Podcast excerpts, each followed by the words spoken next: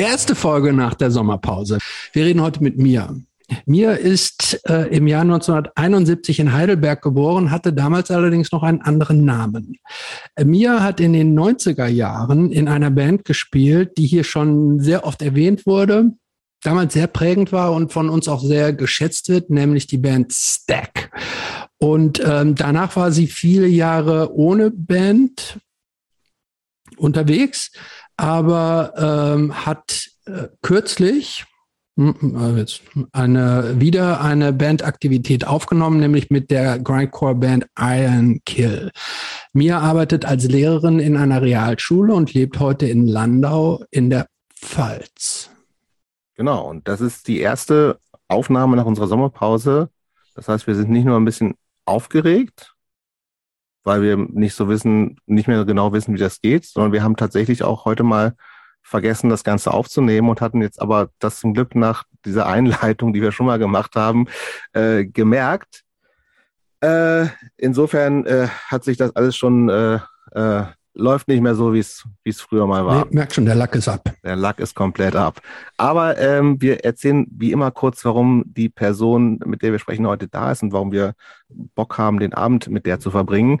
Also Christoph hat schon gesagt, also äh, Stack ist eine Band, die wir beide sehr schätzen, die für mich auch äh, eine Zeit lang super präsent war in den 90ern, als ich in Göttingen noch Konzerte organisiert habe und gefühlt jeden Karfreitag. Äh, ich, ich, muss jetzt die gleiche Frage stellen ja. wie eben nochmal. Du hast in Göttingen Konzerte gemacht? Äh, jeden Freitag im Jutzi, jeden Karfreitag, nicht jeden Freitag im Jutzi Göttingen, äh, ein Stack Scene Red Konzert veranstaltet habe und immer äh, Stress, wir uns den Stress gemacht haben zu wissen, ob dürfen wir jetzt schon vor zwölf anfangen, weil nämlich in Niedersachsen ein äh, ähm, Vergnügungsverbot an Karfreitag galt.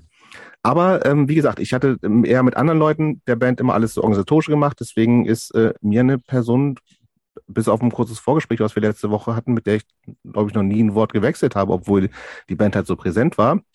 Ähm, und wir werden aber deswegen wahrscheinlich auch einiges über diese Zeit reden. Das heißt, wir sind so im, äh, sind in den 90ern politischer DIY-Hardcore, eine sehr überschaubare, sehr aktive Szene. Ähm, gucken, was uns damals dazu gebracht hat, äh, was uns angetrieben hat, was auch geblieben ist, jeweils von, also gerade von Leuten, die in, in, in einer Band gespielt haben, die so, äh, ja, so, so präsent war eine Zeit lang und dann aber auch plötzlich weg war. Ähm, wir wollen aber auch reden, weil mir Lehrerin ist, was äh, eigentlich die Wahrnehmung von Menschen, deren Sozialisation maßgeblich von so Jugend-Subkultur geprägt ist, wie die das heute wahrnehmen, spielt das ganze Ding überhaupt noch eine Rolle für viele Jugendliche heutzutage?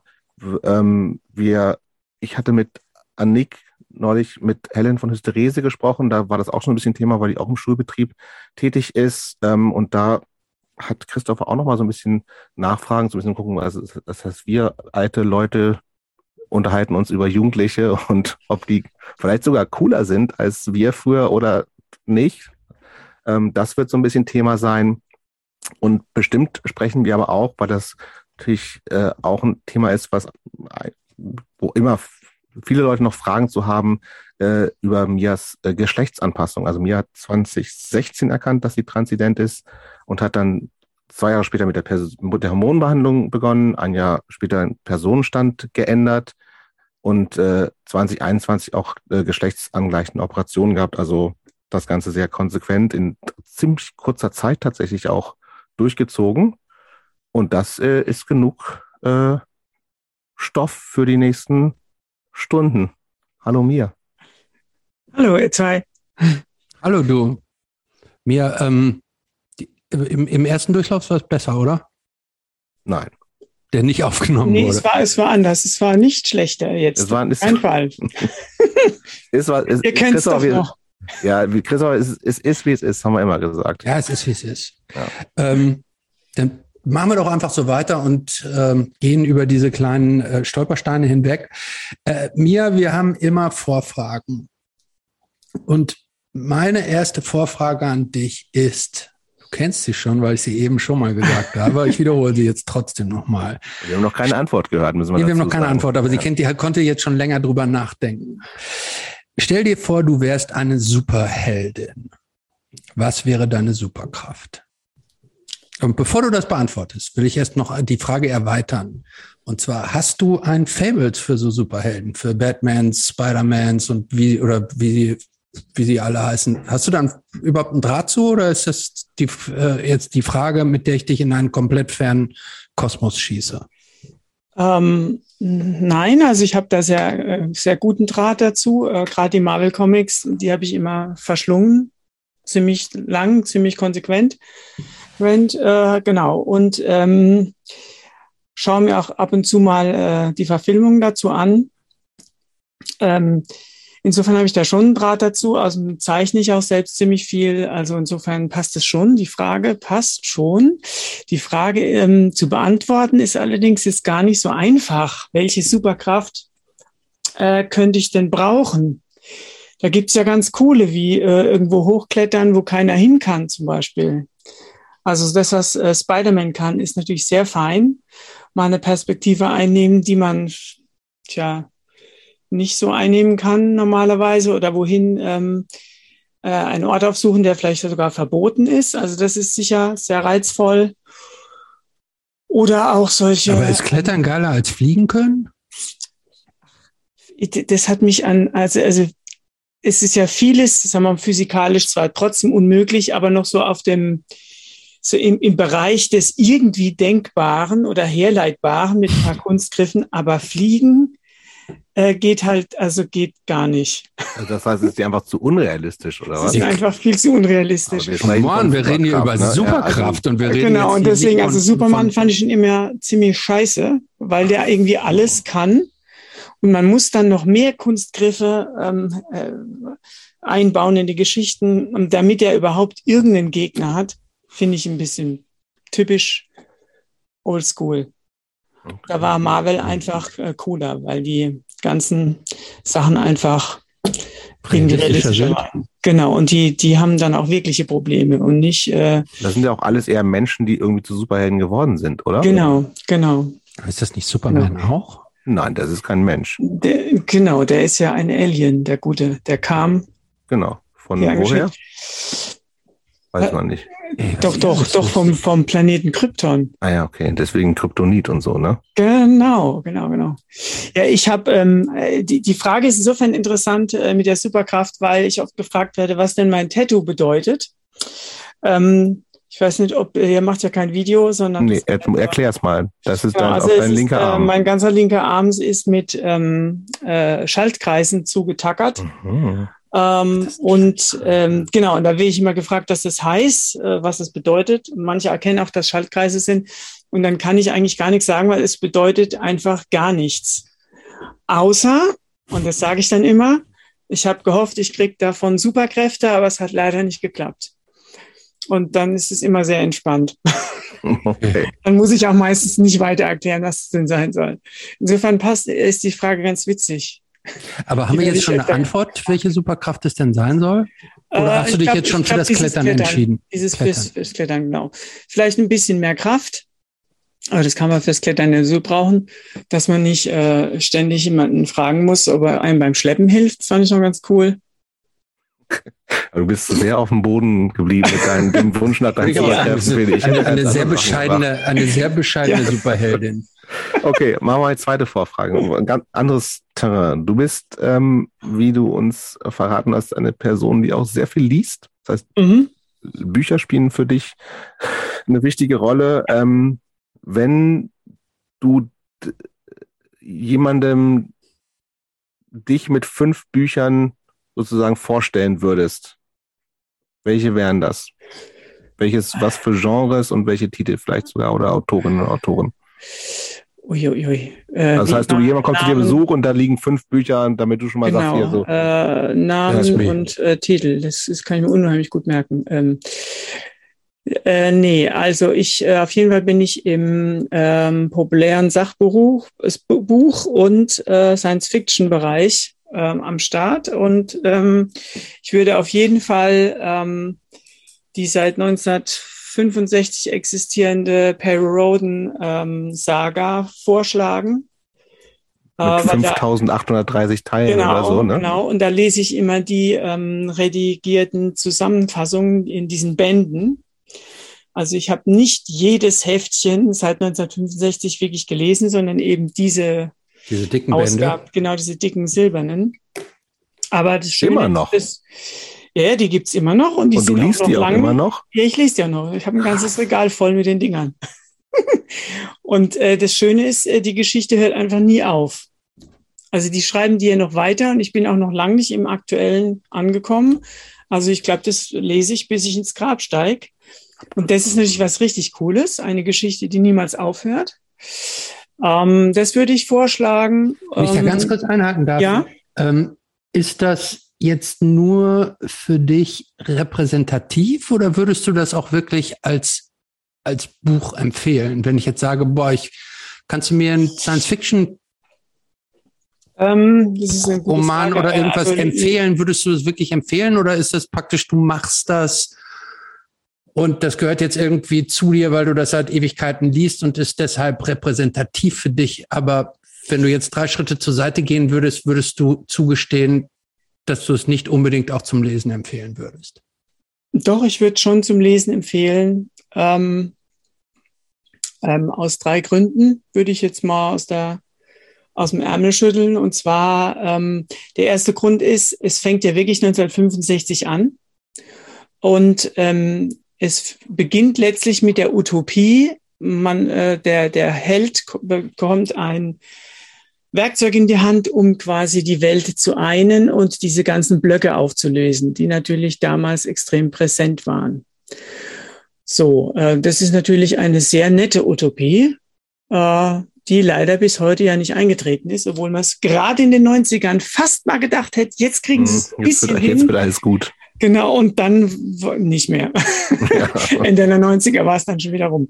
Ähm, genau, äh, also diese, diese Entwicklung, wie, wie- stellt sich ein Autorenteam über die letzten vier Jahrzehnte vor, wie es denn hätte sein können?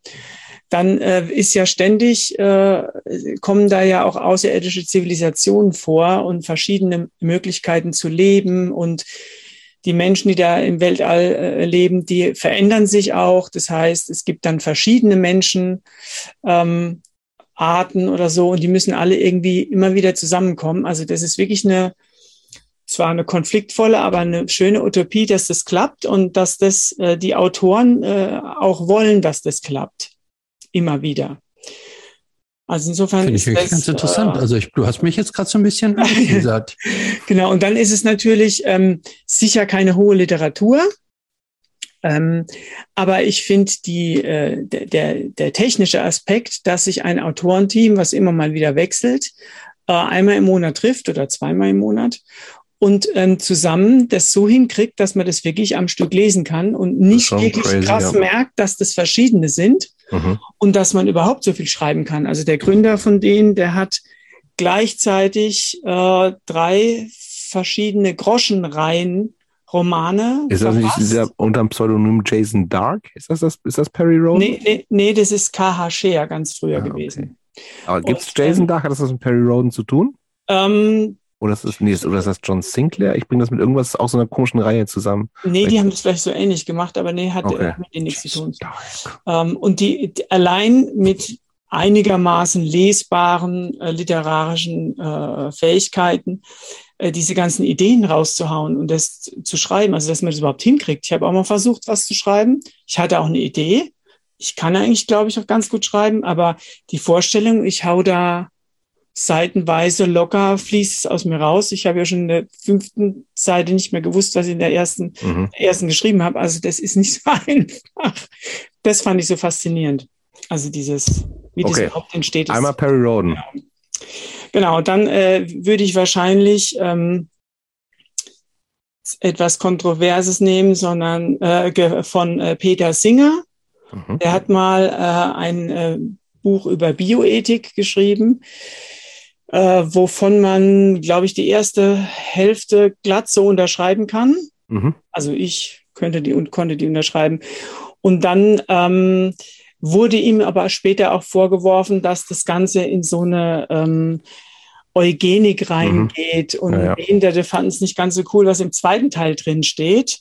Ähm, könnten wir jetzt ausdiskutieren, wie er das wirklich gemeint hat. Aber die, die, also die, die, die Gedanken, die der sich macht, die sind entweder gut für einen selbst, weil die zu einem passen, oder man kann sich an denen halt tatsächlich mal mit der ganzen Sachlage beschäftigen. Das ist ja ein weites Feld. Vor allem, wenn man zum Beispiel überlegt, warum man eigentlich vegan leben sollte. Mhm. Also insofern, das wäre noch ein, äh, so ein Ding. Okay. So, genau, das wären zwei, aber da gibt's noch äh, jede Menge andere. Ähm, das ist allerdings, würde ich jetzt nicht jedem empfehlen, außer es, es fasziniert einen wirklich. Ich habe nämlich dann sehr viele physikalische Bücher gelesen, populärwissenschaftliche, ohne viel Mathematik, aber ähm, zum ganzen äh, Thema Quantenphysik und Teilchenphysik und ähm, Kosmos in die Richtung. Also da könnte ich jetzt zwar welche nennen, aber ja, auf Anfrage. Genau. Auf Anfrage gucken wir das raus. Und jetzt überlege ich mir, was, nee, ich glaube, ich lese wirklich nur. Das ist schon ein bisschen crazy, eine quasi Quantenphysik so zur Unterhaltung zu lesen. doch, doch, das ist ganz interessant. Ja, ja. Ähm, das ist gespannt, aber, was noch heute alles so rauskommt. Ja, gut. Kommen wir vielleicht später nochmal zu. Ja, dann, dann lassen wir, machen wir, mhm. also ist ja schon breit genug von Perry Roden über Peter Singer zu Quantenphysik, ist schon, äh, finde ich gut. Ähm, Moment, du, so, du erlässt ihr jetzt die letzten zwei? Ja. Wow. Wow. Altersmädel geworden übers, über den Sommer. Deswegen, ähm, ja. Ja. Wann kam eigentlich dieses Punk-Ding in dein Leben? Ähm, ja, wann kam das, kam das eigentlich? Also in gewissem Sinne. Du bist Jahrgang 71, ne? Genau, also in gewissem Sinne äh, bin ich ja genau, äh, habe ich gerade noch so ganz, ganz klein mitgekriegt, dass in den 70ern das richtig abgegangen ist, was in den 60ern schon angefangen hatte. Dieses Aufbrechen der Gesellschaft, dieses ähm, differenzierte Multikulti äh, Lebensweisen ausprobieren. Also das habe ich in, habe ich in, in einer ziemlich heilen Welt in meiner Familie trotzdem mitbekommen, weil die sehr sehr offen waren. Die haben zwar sehr traditionell gelebt, aber die waren sehr offen. Da waren ständig aus die verschiedensten ähm, Besucher da aus aller möglichen äh, Länder bei uns, ähm, die noch mein Vater noch aus dem Studium kannte. Dann waren mein Vater ähm, und meine Mutter politisch aktiv und die waren auch in der Kirche. Also das war an sich schon so ein, so ein Potpourri aus verschiedensten also, ach, das in den 80ern, das heißt, wir sprechen auch so von äh, 70er. 70er, 80er, was dann so Anti-Atom-Bewegung wahrscheinlich ja, und sowas. Ne? Genau, also diese und ganzen diese Sachen, die waren immer, Aufrüstung. Immer, genau, die waren immer präsent. Mhm. Ähm, das heißt also, dieser, dieser Draht zu, ähm, ähm, wie soll ich sagen, von, von dem Traditionellen auch mal woanders hinzugucken, den hatte ich schon. Äh, alles sehr behütet äh, und aus einem akademischen Haushalt heraus, ähm, ohne viel Stress, aber zumindest mal war, war, das immer präsent. Also es wurde auch viel diskutiert bei uns in der, in der Familie. Ich habe noch äh, drei Geschwister, also da ging es immer ab. Und ähm, insofern, ähm, äh, glaube ich, bin ich ziemlich offen allem gegenüber. Ähm, und ähm, dann kommt man natürlich zwangsläufig ins Diskutieren, ins Nachfragen, ins ähm, es fallen einem Dinge auf, die vielleicht, wenn man aus dem traditionellen Haushalt gekommen wäre, wo nicht so viel diskutiert wurden, einem nicht auffallen in der Schule oder so. Also man, ich, also ich glaube, ich war so ein bisschen sensibilisiert für so einiges. Allerdings musikalisch überhaupt nicht, weil meine Eltern haben nur Klassik gehört, ausschließlich nur Klassik. Nicht mal Radio oder sowas? Nee, noch nicht mal Radio, gar nichts. genau, und deswegen würde ich fast, ähm, das hört sich ein bisschen komisch an, aber meine erste Punk-Erfahrung würde ich äh, tatsächlich mit der Band Yes verbinden. Das ist What? gewagt. Genau, und zwar deswegen, weil ähm, ich die bei einem äh, Kumpel, wo ich im Fran Französisch-Austausch war, der hat äh, alle möglichen 70er und 80er Platten daheim gehabt, weil der große Geschwister hatte. Und da haben wir Yes gehört und das fand ich so cool. Äh, und zwar die Platte, wo Honor of the Lonely Heart drauf ah, ist. Das hätte ich Graue. Gewusst, das, ist ein richtig, das ist ein richtig großer Punk-Smash-Hit ja auch. Ne? Genau, eben. Auf jeden Fall, da war, da war eine Gitarre dabei und es hatte irgendwie eine Dynamik und ähm, nicht zu schwierig, aber Ich fand es sau cool. Und ähm, tatsächlich habe ich dann da dahingehend mehr, äh, mehr gesucht äh, mit Gitarre. Und dann kam ich halt ziemlich schnell auf ähm, Hardrock. Naja. Ähm, also, wie alt bist du? 11, 12, 13, sowas? Ja, genau, so in dem Dreh, ganz genau. Mhm. Und dann äh, bin ich natürlich äh, Hardrock, da gibt's ja viel Mist und viel Peinlichkeit. Aber und auch, auch viel, viel äh, Genau, und da gibt's zum Beispiel die Band ähm, Iron Maiden, die einem natürlich definitiv unterkommt. Mhm. Also das ist jetzt noch nicht in den, in den Untiefen irgendwelche alternativer Geschichten, sondern nee. das, das, was ich Muss zur Verfügung hatte, genau. Und ähm, dann war ich also schon mal angefixt für verzerrte Gitarren und etwaigen Geschrei, wobei der ja schön singt, der Bruce Dickinson, da kann man ja gar, nichts, singen, ja. gar nicht beschweren. genau, und dann ging es halt äh, weiter. Ähm, dann habe ich noch so ein bisschen Aber IBM ganz kurz und, mal, ja. ich, weil wenn du sagst, deine Eltern hören, haben nur, also zu Hause gab es nur Klassik, mhm. Akademikerhaushalt, mhm. kirchenbewegt, politisch interessiert, mhm. ähm, dennoch, äh, wenn dann plötzlich ähm, der Nachwuchs mit so hartem Kram ankommt, ist das, ist, war dann die Toleranz, die ich jetzt erwarten würde, du sagst, ja, ist doch super, mach doch, was du willst, solange du bist happy, oder war das schon eher so, boah, ey, was soll der Quatsch jetzt? Äh, es war beides. Ich, da ich ja äh, parallel auch noch ähm, irgendwann mit Cello spielen angefangen habe und im Chor war und so, hatte ich, habe ich noch genügend bedient, wo meine Eltern äh, froh waren. Mhm. Und das andere, ja, da hatten sie wirklich kein Verständnis, haben mich aber auch nicht aufgehalten. Okay. Genau. Und wie, findet dann, ihr, wie findet ihr eigentlich dieses Lied Cello von, von Udo Lindenberg und Clueso? Clueso? Grauenhaft. Ich bin, du? ich bin leider Udo Lindenberg-Fan, muss ich zugeben. Oh. Von mir aus muss Clueso nicht dabei sein oder Klüse oder wie auch immer. Aber ich bin leider wirklich ziemlich großer Udo Lindenberg-Fan. Ist ein ja. guter Typ auch, finde ich. Ja, das stimmt schon, aber ich konnte mit ihm nie, nie was anfangen. Ich finde so Texte und die sind schon teilweise wirklich geil. Aber auch, also Cello ist jetzt nicht so unbedingt. Aber ist, ist ein, eher so kommerziell, genau. Nee, ich brauche eh nicht Texte. Also für mich ist Stimme eher eigentlich ein Instrument.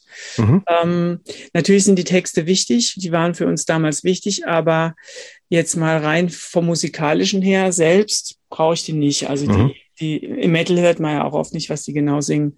Und da ist die Stimme ja auch nochmal äh, auch noch mal ähm, wie ein Instrument. Hat denn dieses, als du angefangen hast, dich auch so für so Hardrock, Metal und sowas, verzerrte Gitarre zu interessieren, ähm, hat, war das auch gleich so ein Ding, was irgendwie optisch bei dir dann, also heißt lange Haare, Kutte, nee, Metal-Shirts nee, oder nee. immer noch brav? Also äh, brav, sehr gut. Also ich glaube, ähm, auch optisch in die Subkultur bin ich eher, jetzt bin ich echt in den, in, die, in den 90ern erst eingestiegen. Mhm. Also ich glaube so, ähm, ich überlege ich, überleg gerade, gute Frage. Nee, es muss äh, Anfang der 90er, da habe ich erstmal alles durch. Von äh, Popper über Wafer, ähm, über Punk, über äh, keine Ahnung, heißt, ein bisschen also optisch Öko. alles durch oder was? Genau, optisch alles richtig, durch. Also richtig Punk mit Iro und so? Nee. Nee, Iro hatte ich nie, aber okay. die, die Frisi war schon äh, steil und die, die Klamotten auch. Also ich habe alles mal ausprobiert und auch ein bisschen Grunge war zwischendurch dabei. Ich habe einfach alles durch. Und ähm, aber musikalisch ging es halt äh, von dieser ähm, Iron Maiden Geschichte Richtung Metal, äh, Ball Thrower. Ähm, ja, da jetzt wird's, da hast du dann ein bisschen angezogen, ne? Genau. Aber ich habe zwischendurch auch viel Grunge gehört und dann natürlich auch so Crossover-Geschichten, Slayer natürlich. Natürlich. Also genau, aber immer mal wieder so Phasen, wo man, äh, wo ich das dann gesteigert habe. Also heute höre ich äh, neben so elektronischer Musik höre ich tatsächlich nur noch ähm, Metal wie zum Beispiel Decapitated oder äh, Bloodbath oder ja, so in die Richtung. Also dieses ganz brutale, dieses schnelle. richtig ekelhafte, ja. Genau. äh, genau. Und, ähm, Aber wie, wie ging es dann denn für dich eigentlich? Das, das ist jetzt alles noch eher so genau. Konsumieren von harter Musik. Mhm. Aber wie gesagt, äh, also dieses ganze Ding, was ja dann irgendwie mit Stack, war das eigentlich deine erste Band? Ja, es war meine erste Band. Und das ja. war ja so ein gleichen, ist ja eigentlich ein ganz anderer Kosmos gewesen. Das heißt, genau. mit, mit DIY-Strukturen und irgendwie Aha. politischen Ansprüchen, ja. extrem lange Texte, so, ich meine, mhm. aber das heißt, wo, wie ist das da lang gegangen? Hast du, hast du da vorher schon eine Affinität dazu gehabt oder ist das so irgendwie durch, durch Zufall passiert alles? In gewissem Sinne äh, ist es auch schon durch Zufall passiert. Also ich habe ähm, wie gesagt, eine Affinität zu ähm, so, einer, so einer destruktiven, ähm, aggressiven, künstlerischen Note. Das, das war mir auch ähm, vom Zeichen her, da von der Skulptur her, war mir das schon, ähm, war das ein Teil von mir. Und als ich dann ähm, beim Sozialarbeitsstudium den Bernd kennengelernt habe und wir uns eben gleich gut verstanden haben und eben er mir sehr schnell erzählt hat, was er so macht, auch so privat. Und ich, wie gesagt, ähm, so von meinem, äh, ja, äh, von meiner Prägung aus den 80ern wusste, wo, wo er da sich befindet, mhm. aber eben selbst da nicht Teil davon war, äh, habe ich natürlich auch ziemlich schnell mitgekriegt, was er für Musik hört. Äh, wir haben uns auch oft gemeinsam Sachen angehört. Und das hat mich natürlich sehr angesprochen. Also ich konnte da eigentlich ziemlich ja, nahtlos ähm, mitgehen. Und äh, Grindcore wird man vielleicht jetzt nicht denken, wenn man mal mit Yes angefangen hat. Aber ähm, nee, das hat wunderbar gepasst. Und ähm, dass man etwas macht, was ähm, so, so ein Gesamtkunstwerkscharakter hat. Also da bin ich ja unheimlich äh, für zu haben. Also dass eine Musik ähm, gleichzeitig was für mich Richtiges transportiert, dass wir die Cover zusammen hergestellt haben, also, dass das alles so aus einem Guss kommt, dass ähm, vielleicht sogar nur wenige Leute so ein bisschen den, den, den Style, ähm, äh, die Style-Kontrolle über ein Projekt haben, das fand ich ganz cool. Und insofern hat das alles wunderbar gepasst. Ich muss noch mal einen Schritt zurückgehen, mhm. weil das ging mir jetzt ein bisschen zu schnell. Und zwar, ähm, du hast angesprochen, also ich versuche das mir so ein bisschen herzuleiten, weil irgendwie ist das für mich so ein kleines Dilemma. Du sagst, das ist die, dein Vater ist evangelischer Theologe. Mhm. Deine Mutter ist, war, ist, war Krankenschwester. Mhm. Das ist so ein, ein weltoffener Haushalt. Ähm, klassische Musik, ausschließlich mhm. fast mormonisch, ne? noch nicht mal das Radio läuft bei euch. Mhm. Ähm, so, ähm, dann krieg, singst du im Chor, spielst Cello. ja, ja. Also, du bist ja, also man würde jetzt denken, du bist eigentlich durch und durch indoktriniert mit so einer, mit, mit so einer religiös friedlichen, sehr zurückhaltend, fluffig, liebevollen, ausgeglichenen Mentalität. Sollte man mhm. meinen, dass das dabei rauskommt. Mhm. Ja. Ähm, vor allen Dingen, das waren ja offensichtlich auch, also so im Chor muss man nicht mitsingen. Ne? Und Cello muss man auch nicht spielen. Das Cello. ähm, so. Wie kommst du denn dann zu diesem, wie, also wo, wo kommt dieser Spagat her, dann zu, zu dieser, äh, zu, dieser, zu diesem Destruktiven? Das ist eine gute Frage, das habe ich lange nicht gewusst. Äh, ich glaube, ich weiß mittlerweile, woher das kommt. Aber vielleicht noch eine Anekdote, wie ich zu dieser Musik ähm, auch handwerklich gekommen bin. Also mir hat ein äh, Freund äh, zum, ich glaube, 19. Geburtstag eine E-Gitarre geschenkt. Ähm, die habe ich übrigens heute noch. Das ist genau die, mit der ich immer noch spiele. Ein bisschen aufgemotzt, aber die habe ich noch. Und ähm, die war dann ziemlich zügig die Alternative zu meinem Cello. Und ich bin dann, äh, habe dann auch mit dem Cello aufgehört. Aber noch in der Oberstufe. Nicht, nicht, mit, äh, mit Unterricht, sondern einfach so autodidaktisch. Genau, ich habe die in die Hand genommen und ähm, habe gedacht, das ist meins. Und das Witzige war, ich hatte äh, in meinem Zimmer einen alten Volksempfänger und den kann man wunderbar als Verstärker benutzen. Mhm. Und da der Röhren, ein Röhrengerät ist, hat er sogar leicht gezerrt, so von Natur aus. Mhm. Und damit war ich schon angefixt. Und dann war klar, äh, also wenn ich äh, irgendwann nochmal Musik mache, dann mit diesem Ding. Und äh, tatsächlich hatte ich die Gitarre und einen Verstärker auch in der äh, in dem Studentenzimmer in Ludwigshafen am Start. Und wenn der Bernd da war, habe ich ihm das eine oder andere vorgespielt, was ich so für mich hingeklimpert habe. Und dann, das war so, wenn man so will, mit einer der Gründe, warum wir gedacht haben, komm, er will eine neue Band gründen. Ich war noch nie in einer, das machen wir jetzt mal zusammen. Also irgendwie dieser, dieser, dieser Spagat, der, der hat sich einfach so ergeben auf der einen Seite und auf der anderen Seite, glaube ich, dass dieses Destruktive ähm, auch mit da äh, her, herrührt, dass ich sicher seit ich fünf bin, ganz klar gespürt habe, dass da irgendwas nicht stimmt auf diesem Planeten. Also ich meine, wenn man die Nachrichten anguckt, es stimmt ja wirklich was nicht. Vieles. Wo man dann ja. denkt, äh, wieso, man weiß es doch besser, aber es interessiert keinen. Ähm, es könnte so viel schöner sein. Aber auch jetzt äh, ist in meiner Matrix, also dass Mhm. ich äh, schon erlebt habe, ähm, dass ich und die Welt irgendwie, dass da was nicht stimmt. Irgendwo stimmt was nicht. Mhm. Äh, das können wir vielleicht später nochmal ein bisschen auseinandernehmen. Und genau dieses, was nicht stimmt, also dieses ständige, unterschwellige, dieser ständig unterschwellig vorhandene und spürbare Fehler oder, oder Ungereimtheit, die, die zieht sich, also in meiner ganzen Kreat- Kreativität zieht die sich durch. Also nur um das Kind jetzt beim Namen zu nennen, äh, du nimmst jetzt Bezug auf praktisch auch auf dein Geschlecht. Ja, genau. Ja, das, das, das, du konntest, wenn ich das jetzt richtig verstehe, konntest du das noch nicht richtig beziffern Nee. soll, oder bezeichnen, konntest den Finger nicht drauflegen, aber du Mhm. hast geschme- ges gespürt irgendwas. Mhm. Ich, ich bin nicht so im Lot, Ja. wie, wie es sein soll. Okay, verstehe. Genau. genau. Okay, und Aber dann, kann das nicht, ist das auch so, psychologisches Sinn, ist das vielleicht auch, ein, war das auch eine Form von Re Rebellion gegen Elternhaus, wo sowas gerade kulturell gar nicht eine Rolle gespielt hat? Oder ist das billig? Ich, ich, das weiß ich jetzt wirklich nicht, ob das mit, mit ein, ein Grund war. Ähm, natürlich hat es schon Spaß gemacht, ein bisschen zu provozieren, aber ich Mhm. habe eigentlich jeden provoziert, nicht nur meine Eltern. Okay. Aber meine Mama, die hat sich alles gewünscht, ich sollte mal was Schönes machen, zeichnen oder so. Und aber ich habe dann gar nicht Nein gesagt, sondern ich wusste, das, äh, das geht nicht. Was, was will ich denn was Schönes? Das, das kickt mich ja überhaupt nicht.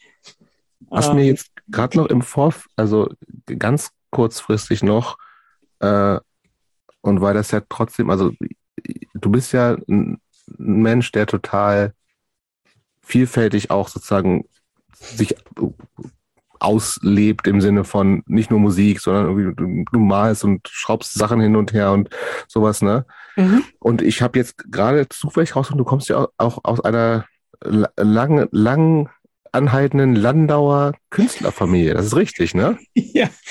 ja, das Das stimmt. heißt, die, die Familie Croissant ist tatsächlich in Landau mit einem eigenen Archiv vertreten und diversen Artikeln in, äh, Ja. in Lokalzeitungen. Es gibt auch eine Eine Straße, die heißt. August Croissant Straße, genau. Es gibt diverse ist Maler. dein echter Nachname? Ja, ja, das ist mein echter Nachname. Ja, krass. Ich dachte, das wäre ein Künstlername. Nee, das ist, und die, wenn du mal, also es gibt die, die Familie Croissant, da gibt es einen Haufen Maler und Bildhauer und Skulptoren, hauptsächlich, also ich, die, jetzt auf die Schnelle habe ich nur Männer gefunden, die da aktiv Mhm. gewesen sind, aber die in Landau ein Riesending sind und wo du dann irgendwie Zitate in der, in der Presse findest, irgendwie, dass die Familie Croissant, dass die Identität von Landau extrem mitgeprägt hat und sowas alles. Ich glaube, es ist etwas übertrieben. Ist etwas, aber ja, aber ja, ist es das? Und, und macht das irgendwas mit dir? Fühlst du dich da irgendwie durch verbunden? Meinst du, das ist irgendwie auch so ein Ding, was einfach jetzt so da ist oder ist das Ähm, Quatsch? Nee, ich, also natürlich äh, macht sicher, äh, es hätte sicher einen Unterschied gemacht, wenn es nicht so wäre. Also das kam halt ständig. Natürlich war das unterschwelligstes mitgeschwungen. Also mein Vater, der hat äh, sich da auch in der Hinsicht äh, auch engagiert und Stammbaum und was weiß ich was alles. Äh, Kunstverein und so Zeug. Ähm, aber ich, ich interessiere mich selbst eigentlich nicht, nicht für Kunst. Ich habe zwar Kunst studiert, aber eher damit ich das machen kann, was ich will und nicht, äh, weil mich jetzt das, das unheimlich interessiert. Also ich kann zwar schön labern, aber richtig auskennen tue ich mich nicht. Äh, ich kann was über ein Bild sagen, aber ich weiß dann nicht, wie der Künstler heißt und so weiter und so fort. Ähm, und bei uns hingen natürlich ein Haufen Bilder rum, die mich jetzt aber nicht in meiner Kunst äh, beeinflusst haben. Also ich, ich weiß gar nicht, ob ich das, vielleicht ist mir der Zugang zu der ganzen Sache einfach leichter gefallen, weil das äh, man, ständig drüber gestolpert ist, aber mit mir selbst hat es nicht. Also du siehst dich da nicht so in so einer Tradition Nee. der Familie Croissant, die halt jetzt mal vielleicht was anderes macht, aber Nee. Okay. Das ist ja auch schon irgendwie, ist schon ein bisschen geil auch, ne? Dass wir, also die Band Stack im Zusammenhang mit Kunst jetzt da. so, also das, das, ja, das deine, deine künstlerischen äh, Vorfahren äh, würden sich haben sich vermutlich im Grab umgedreht, wenn sie äh, äh einmal ähm, Stack gehört hätten. Auch Wer da gab's, da gibt's so einige. Ähm, wenn, wenn ihr mal Zeit habt, guckt ihr mal nach Michael Croissant. Der hat in den 80ern vor allem hat er Skulpturen gemacht. Also da drehen sich jetzt mir persönlich schon die Fußnägel hoch. Die sind krasser als Stack, sagst du, oder was? Genau. also ich glaube, ähm, ich habe es mir schon aufgeschrieben, Michael Croissant bisschen provozieren ist, glaube ich, in der Familie an sich. Also mein Vater, der hat auch in seiner politischen Karriere, ähm, also in Schwetzing im Stadtrat war, hat er auch ständig provoziert. Also dieses bisschen provozieren, ähm, uns vielleicht herausfordern manchmal, das liegt schon ein bisschen in der Familie. Das hat ja auch was Kreatives. Das ist ja eine besondere Voll. Art, mit der ähm, Umwelt in Kontakt zu treten. Vielleicht auch, um es der Umwelt nicht unbedingt gleich zu machen, weil es auch nicht leicht für mich war, mit der Umwelt in Kontakt zu treten. Mhm. Keine Ahnung. Ähm, aber ähm, ja, ähm, man, man kommt auch mit dem Namen, also ist, ist, ähm, also ich konnte auch nie was dagegen machen ich war immer auf dem Präsentierteller. Entweder weil ich so bin, wie ich bin, ähm, mhm. was ich jetzt gar nicht äh, positiv unbedingt finde, weil es sehr anstrengend ist, so zu sein. Ähm, aber die, dieser Name, der ist halt, also die Leute wissen immer, wie ich heiße und ich kann mir doch so schlecht Namen merken. Es ist eigentlich ein Unding. Ja, der, der also Typ hier oben heißt Jobst übrigens, der mit der Brille. das, ja, das Schöne ist, eure Namen stehen ja dran. Genau. Ja, müssen wir, wann bleiben wir noch bei, bei der Familie oder wollen wir schon auch mal zu Stack kommen und später Nee, noch? ich glaube, das geht mir ein bisschen zu schnell. Ich, ich fühle mich gerade hier so ganz wohl, wo wir hier sind. Ich weiß, du willst schnell, schnell nee, durch, aber ja. ich habe auch, hab auch Stack, deswegen. Ich habe in den letzten Tagen echt oft Stack gehört und fand es echt richtig, hab's natürlich, nicht natürlich, aber ich habe es wirklich seit Jahrzehnten gefühlt nicht gehört und fand es echt mega geil wieder. Ja, es war krass. Auf jeden ja, Fall. Also ich, aber okay, dann ich, machen wir machen erstmal nee, hier jetzt. Ja, ähm, okay. Oh, jetzt hast du mich komplett aus meinen Gedanken rausgeworfen. Tut mir leid. Ja, komm, dann machen wir jetzt Stack. Ja? Nee, ach, was ich fragen wollte, und da sind wir nämlich auch bei Stack. Äh, du hast ja gesagt, dass du den Bernd äh, während deines Studiums kennengelernt hast. Ähm, der Bernd ist ja bei uns im Podcast schon wie so ein, mehrfach. Wie so ein Phänomen, ein Übervater. Ja, der ist ein Übervater, genau. Der ist so, der ist so eine graue Eminenz genau. im Grunde. Äh, der, der war ja, also für mich hat der, nimmt der fast so Messias-mäßige Formen an, weil der seine Jünger so anzieht und in seinen, mit seinen, mit seinen Theorien und mit in seinen Band zieht und mit denen diskutiert und so weiter. Der, der Marco hat ja, der, der, äh, ein Glänzen in den Augen gehabt, als der Name Bernd noch fiel. Ähm, Frage an dich, war der, äh, hast du, du, du hast ja dann den Bernd quasi ohne Vorgeschichte kennengelernt. Mhm. Ne? Mhm. Also du wusstest nicht, was, vermutlich kannst du nicht Abolition und diesen, nee, diese, diesen ganzen anderen äh, nee. Budenzauber, den Bernd äh, so angerichtet hat. Und ähm, hat der, hat der, wie, wie kam der so rüber? War der schon ein charismatischer Typ, der sich so in deinen Bann gezogen hat, oder war der eigentlich nur so ein so ein langjähriger Mitstudent, der auch auf Metal stand und, und so? Das ist eine, eine gute Frage. Also ich habe hab mir noch nie irgendein Poster von irgendwem an meine nur Wände gehängt. Nur von, also nur von Bernd? ja, würde, würde ich fast machen, ehrlich äh, gesagt. Ähm, nee, also ich, ich, ich, äh, ich habe, also ich glaube, dass es nur ganz, ganz wenige Menschen gibt, ähm, zu denen man wirklich zu 100 Prozent aufschauen kann. Also man kann vielleicht sagen, da ist jemand sehr nett oder ähm, der hat einen guten Charakter oder der kann was sehr gut oder so. Aber ähm, ich tu mir schwer, mich, äh, sagen wir mal, kleiner zu machen, indem ich behaupte, da ist jemand, es hört sich sehr arrogant an, aber ich weiß gar nicht, wie ich das anders erklären kann. Da ist jemand unheimlich viel, wie viel toller wie man selbst. Also ich, ich kann das gar nicht äh, gescheit äh, beschreiben. Also dieses, dieses, vielleicht ist es auch so eine Art Misstrauen, dass, äh, dass ich genau wusste, dass also auch niemand ähm, ohne Fehler ist. Ich bin ja auch nicht ohne Fehler. Also ich kenne mich ganz gut und äh, ich würde nie, äh, deswegen auch von mir, mir nie behaupten, ich bin äh, irgendwie äh, ganz toll oder so. Und das würde ich aber auch von niemanden, von niemanden anderen behaupten. Also vielleicht ist eher so die Ehrlichkeit, die man mit sich selber hat, die übertrage ich auf den Rest. Ähm, und deswegen bin ich immer sehr misstrauisch. Und deswegen ähm, weiß ich aber auch, dass der, das Gegenüber eben auch nur ein Mensch ist, vielleicht ein toller Mensch.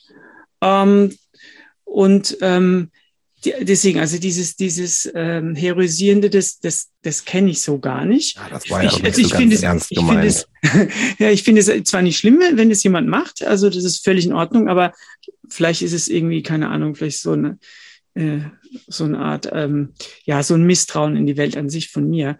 Also insofern äh, ist, bin ich da gar nicht so drauf angesprungen, sondern es war wirklich ähm, so äh, auf so, also ich habe das so wie eine Ebene wahrgenommen. Also vielleicht auch, weil ich gar nichts über ihn wusste.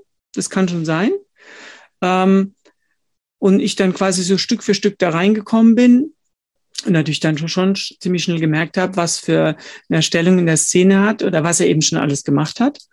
Und ähm, deswegen, nee, also Übervater oder äh, nee, äh, Charismatische Lichtgestalt. Also wir wollen es jetzt nicht über äh, ähm, jetzt nur von der Tendenz. Äh, nee, nee, nee, ich, ich weiß schon. Ich, ich meine, es gibt, was, es gibt ja Menschen, meine, also die so ein Esprit ist jemand, mit dem ich mich gut, gut charismatisch sind. So, ja. ja, genau. Nee, ich habe mich mit ihm sehr gut verstanden, weil wir über Dinge reden konnten oder ich mit ihm, ähm, die ich mit jemand anders nicht besprechen äh, hätte können zu der mhm. Zeit.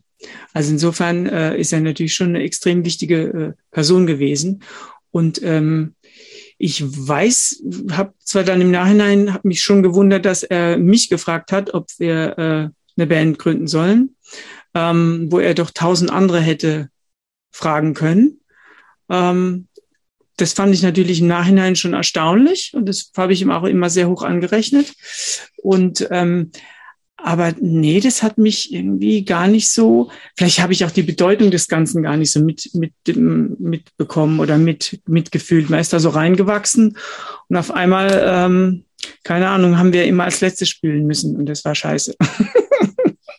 Aber wie hast du das denn überhaupt äh, wahrgenommen? Also wenn, also wenn dein Zugang, habe ich jetzt so verstanden, kam halt eher, also dann zuerst über die Musik halt, ne? Mhm. Als, also auch das, was du ja bisher gesagt hast, dass mhm. du sagen wir dieses, dieses eher so auch an an, am Destruktiven interessiert bist, das hat, also kann man ja vielleicht bei der Musik dann bei Stack genauso sagen, einfach sowas oder was Extremes oder wie auch immer. Mhm.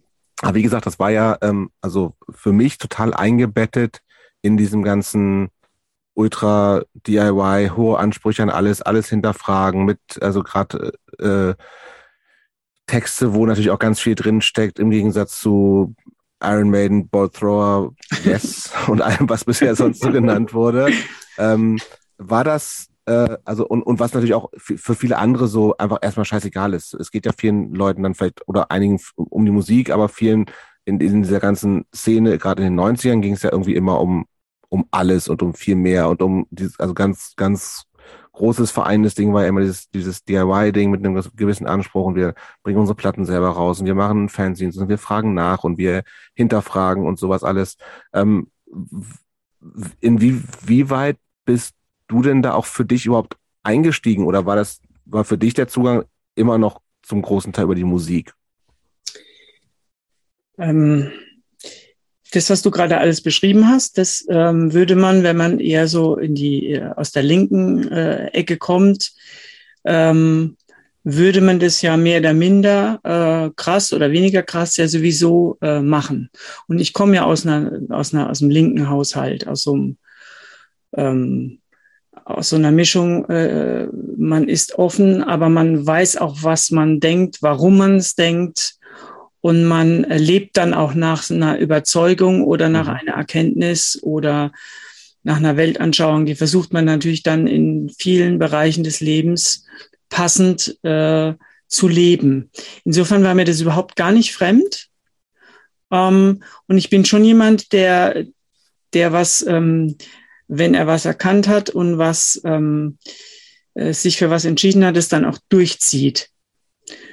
Und das hat wunderbar gepasst. Also dieses, vielleicht nicht, also Dogmatismus äh, mag ich überhaupt nicht, weil der führt nee, zu nichts. Das war es ja auch nicht in den Das war es äh, nur äh, in Randbereichen. Ja. Aber dieses, ähm, ich habe eine Überzeugung und ich versuche jetzt mal zu, äh, ähm, die auszugestalten, äh, sie vielleicht anzupassen, aber ich habe da was und ähm, das soll auch nicht nur mir nützen, mhm. sondern es soll letztlich allen nützen. Also das soll zu einer Verbesserung für alle führen. Mhm. Das würde ich zum Beispiel auch dann ganz klar unterscheiden zwischen äh, ähm, rechtsextremen äh, Strömungen oder auch äh, Faschismus, wo es eben zwar auch um eine Überzeugung geht, ja, ja. wie man eintritt, aber die nur wenigen oder nur einer Gruppe äh, was nützt oder was nützen sollen. Das ist ja da nicht. Das wird ja wurde ja aufgeweitet äh, über alle Lebewesen. Mhm. Und auch diese, diese ganze Geschichte mit äh, äh, ja, äh, Gleichberechtigung und Gleichstellung und diese ganzen Sachen. Also das hat mich natürlich, da, da kam ich letztlich her und äh, das hat sich wunderbar, hat zu mir gepasst. Äh, also insofern war das gar nicht so ein, da hat die, die, die Musik oder die Kunst und die Weltanschauung eigentlich von Anfang an gut zugepasst.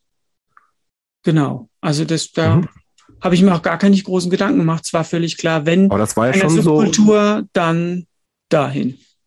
Und das war aber, also äh, war das für euch alle in der Band so, dass alle so Partners in Crime und eigentlich auch alle so mehr, also natürlich nicht komplett alle gleich, aber so die bedeutet, und es kann ja auch gut sein, dass irgendwie auch in einem Band, wo man von außen denkt, die sind halt, also das Stack war schon so eine Band, die halt irgendwie sehr also von der Musik einerseits extrem war, aber es ist auch, wie gesagt, viel mit, mit Texten, in DIY-Kram. Das kann aber gut sein, dass es irgendwie auch ein oder zwei Personen in der Band halt so vorantreiben und die anderen machen es halt mit, weil sie, keine Ahnung, äh, die Musik gut finden oder so, was auch total legitim wäre. Aber war das für euch in dem ganzen Bandkonstrukt eigentlich so, ja, wir machen das auch alles gemeinsam, unser Ding, wir denken auch mehr oder weniger, haben mehr oder weniger die gleichen Ideale, wenn es natürlich, obwohl das natürlich von fünf Leuten nie so ist. Also ich doch, ich würde schon sagen, dass wir sehr, ähm, also in sehr vielen Bereichen, gerade wenn es um, äh, um eben diese Tierrechte und äh, um, um, um Gleichberechtigung oder eben auch dieses ähm, sich nicht von, von, äh, vom Mainstream oder vom, vom Kapitalismus vereinnahmen lassen oder dieses, dieses Gedanken machen, äh, was ist denn gerade und wo müsste es denn hin? Also dieses Ernsthafte. Ich glaube, das war bei uns allen so. Bei vielen auf jeden Fall, ja. Genau. Ähm, vielleicht nicht gleich so äh, vehement, wie das bei, beim Bernd oft war, der, der vielleicht manchmal ein bisschen hart, ein bisschen streng rüberkam. Ähm, obwohl der genauso eine, äh, wie soll ich sagen, so ähm, also wenn man ihn kennt, dann weiß man, dass der viel lacht und dass der auch eine ganz weiche Seite hat. Aber ich glaube, der kam da teilweise ziemlich streng rüber. Vielleicht auch noch waren das noch so Nachwehen, weil ich glaube, zusammen mit der Corey und Abolition waren die etwas strenger unterwegs. Mhm. So auch in der Kommunikation, in der Abgrenzung. So hatte ich das noch so im, im Blick oder aus Erzählung. Hast du die mal gesehen, die Band? Äh, ich habe die Band leider nie gesehen. Ich habe sie nur halt auf Aufnahmen gesehen okay. und gehört.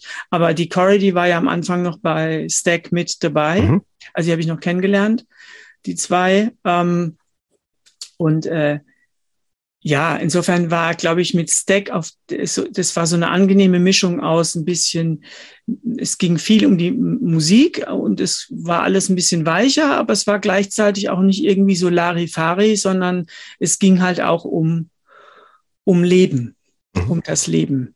Genau. Aber es, ähm, du hast gerade schon gesagt, dass ihr, ihr oder ihr grundsätzlich so auf der gleichen Wellenlänge getickt habt, was so eine gewisse Tiefgründigkeit anbelangt. Äh, gleichzeitig hast du gesagt, aber irgendwie wer Bernd und die Leute näher kannt, der hat doch, hat doch guten Humor. G gab es denn auch Momente, wo ihr so richtig neben der Spur albern war? Und oder wo, wo ihr dieses, diese, diese Ernsthaftigkeit mal abgelegt habt? Ähm, also, gute, seid ihr mal in den, in den Dönerladen gegangen und habt irgendwie zu We've Got the Power getanzt oder sowas?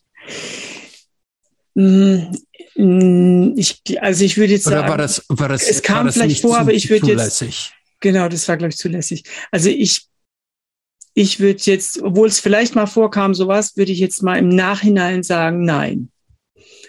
Ich glaube, da war. Zu verkopft? Zu unsicher? Nee, ich glaube unsicher nicht. Ich glaube, dass die, die Cory, ähm, ich und der Bernd, glaube ich, zu verkopft sind, waren oder, oder zu wenig Drogen genommen haben, keine Ahnung. Und ähm, auf der anderen Seite ähm, gab es Bandmitglieder, die haben äh, schon relativ viel getrunken oder gekifft.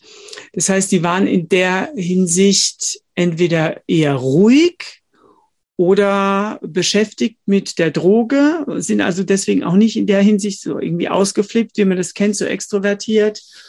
Und wenn ich dann an, an ja, nee, wenn ich an diese, dann gab es noch jemand, der war an sich sehr ruhig, so vom Typ her. Also ich glaube, das hat sich so, dieses, dieses Flippige, vielleicht ein bisschen eben aufdrehende, nee, das gab's, das gab's nicht. Das gab's nur, nur live. Da ist der Bernd völlig ausgerastet. Genau, und. Auch ein bisschen symptomatisch für diesen Teil der Szene in den 90ern, so ein bisschen so. Die war schon sehr auch, das, das fand ich auch so, dass ich habe vieles auch jetzt im Nachhinein sehr schwer und mit mhm. existenziellen mhm. Fragen und mhm. Sehr hohen Ansprüchen an sich mhm. selbst und an die mhm. Welt und wir wollen alles sehr viel besser machen, was ich ja. Ja. total unterschreibe. Aber dieses, diese Leichtigkeit, so, die war gerade in diesem politischen DIY Hardcore selten so da. Also bei Benny aber. Ja, es gibt, natürlich gibt es Leute und es gab auch so, es gab auch Partys und sowas, ne? Aber eben eher eher so noch zusätzlich vielleicht obendrauf und und also das natürlich auch mal nach irgendwelchen Konzerten irgendwie also in 80er Jahre oder 90er Jahre Euro Dancefloor gelaufen ist und sowas, aber ich, das war nicht das Entscheidende. Das Entscheidende war irgendwie echt eher mal so das also ja, im Nachhinein ganz schön verkopfte und wie gesagt, was ich eben so meine mit hohen Ansprüchen an, an alles und so. Und das ist, äh, ja, ich finde das manchmal irgendwie, denke ich mir ein bisschen, oh, warum war ich denn mit 25 schon so, so, so ernst? Eigentlich ist das auch so eine Zeit, ja, du, warst ja nicht mit fünf, du warst auch schon mit 15 so, das dürfen wir nicht vergessen. mit 15 schon so, ja, stimmt. Ich war auch schon immer so, insofern willkommen im Club. Ja. Ähm, aber es hat die Szene so ein bisschen ausgemacht. Das waren, das waren also die ganzen Bands, ne? Also auch. Ja, aber ich also. glaube, das war, das kommt uns natürlich jetzt so vor, vielleicht ein bisschen negativ, ein bisschen schade, aber es gab ja gerade in den 90ern, ähm, gab es ja tatsächlich noch, da kommen wir ja sehr sicher demnächst noch zu dem anderen Thema, da gab es ja noch eine breit gefächerte äh, subkulturelle äh, Differenzierung. Und da gab es eben die Leute, die gesagt haben, hey, also in den 90ern, es wird ja echt alles besser. Es wurde, man hatte ja zumindest vom Gefühl her, wurde ja so einiges besser. Die Leute wurden offener, man konnte diverser leben. Zumindest mal hat man den Eindruck gehabt, es wird jetzt, geht jetzt aufwärts. Ähm, man hatte den Eindruck, dass es äh, wirtschaftlich und umweltmäßig so langsam irgendwie Erkenntnisse gereift sind. Ich hatte auch so den Eindruck, hey, bis auf diesen, die, diese Terrorismusgeschichte würden sich die Blöcke auch so langsam irgendwie mal zu irgendwas Konstruktiven finden, die, die Weltmächte und so. Also vielleicht haben da manche immer gesagt, hey, ich bin, ist doch eigentlich alles easy, Love, Peace and Happiness. Und ähm, manche haben aber ganz klar erkannt, äh, nee, äh, der, das, das dauert noch ein bisschen, da muss noch ordentlich Mühe ran. Mhm. Es ist, äh, ist eben nicht so, also diese, diese, diese, diese Schizophrenie, die da in den 90ern, also die ich so wahrgenommen habe, und sich vielleicht auch das äh, auch abgrenzen von diversen Dingen. Und ähm, wenn man sich tatsächlich mal überlegt, welche Probleme immer noch dazukommen, welche Möglichkeiten die Menschen hat, was Gutes und was Böses zu machen in technologischer Hinsicht zum mhm. Beispiel. Mhm. Oder dass alles, was wir jetzt entscheiden oder schon länger entschieden haben, unheimlich äh, langhaltenden Einfluss auf, auf den Planeten hat, dann kann man eigentlich irgendwann nur noch entweder sich die Kugel geben, sagen, scheiße, das ist ja eine Katastrophe, das wird nichts mehr. Oder man blendet es aus vielleicht. Oder ähm, ja, oder man macht so ein Mittelding. Also man gibt sich die Kugel und blendet es aber, keine Ahnung. Also ich hatte so den Eindruck, das war so ein, es ist wie wenn man den goldenen Apfel isst. Ja, der hat ja auch nicht glücklicher gemacht, sondern der hat einen ja die kompletten Probleme, die um einen rum sind, so richtig bewusst gemacht und man konnte dann nicht mehr zurück. Also das Paradies war dann in dem Moment, wo man da reingebissen hat, war rum. Mhm. So habe ich das also, so, so nehme ich das auch wahr, dass wenn man etwas erkannt hat, dass man dann eigentlich nicht mehr sagen kann, ich kann es ignorieren. Ich, mhm. sondern dann, dann muss ich leider ernsthaft es irgendwie durchziehen, so in die Richtung vielleicht. Und ähm, ja, also ich glaube, dass das, dass das der Grund ist, dass wenn man, ja, dass, dass so viele Probleme eigentlich erkennbar sind, wenn man dahin guckt, dass man entweder weggucken muss oder man wird eben verkopft und zu ernst. Manche kriegen sie ein Mittelding hin, das ist natürlich toll, aber nicht so einfach. Christopher, hast du, wie hast du Stack wahrgenommen? Ähm, ich habe die wahrgenommen, ich habe Stack, glaube ich, ähm, ich habe im Vorfeld überlegt, wie oft, ich habe Stack, glaube ich, dreimal gesehen live. Ähm, ich habe die wahrgenommen einfach als eine extrem, wirklich eine extreme Hardcore-Band. Ich habe die am Anfang nicht so richtig verstanden, weil ähm, was die da überhaupt so machen. Ich hatte das Gefühl, als wenn die angetreten wären, zu all dem, was da gerade so lief, noch so, noch mal noch so drei Schuppen oben drauf zu legen, ne? was praktisch diese, diese Geschwindigkeit und diese, diese äh, dieser keifende, neusige Gesang von Bernd und so. Ähm, also ich fand die super. Ich, ähm, ich habe die, hab die immer gerne gesehen. Aber ich habe mich, habe mir auch irgendwann die Frage immer mal gestellt, ob es der Band nicht auch gut getan hätte, wenn sie sich musikalisch ein bisschen mal variiert hätte. Aber ich habe, ich habe oft gedacht irgendwie, äh, äh, ob der Band nicht vielleicht auch mal ein kleiner Moshpart gut tun würde oder ein bisschen Rock, Rock. Ach, ein bisschen Rock drin. Aber das gab es ja nicht. Das war so, das war so kompromisslos irgendwie. Und also, in dem Sinne auch dann ganz konsequent. Ja, das hätte es geben können. Es gab so, äh, so ein paar Lieder wie zum Beispiel, äh, äh, wie hieß das, 666 Pack. Ähm, da waren es, glaube ich, sechs verschiedene zusammenhanglose ähm, Riffs, die wir hintereinander gesetzt haben. Ähm, das war sehr abwechslungsreich.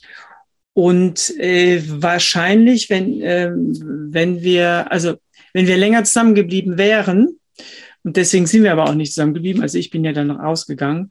Äh, also ein Grund war, dass wir eben, dass ich gern musikalisch noch mehr ähm, aus verschiedenen anderen Richtungen was reingebaut hätte, um einfach diese Dynamik nochmal zu verstärken. Also das war ja schon extrem laut und schnell und mhm. aggressiv und zum Beispiel mhm. kurz.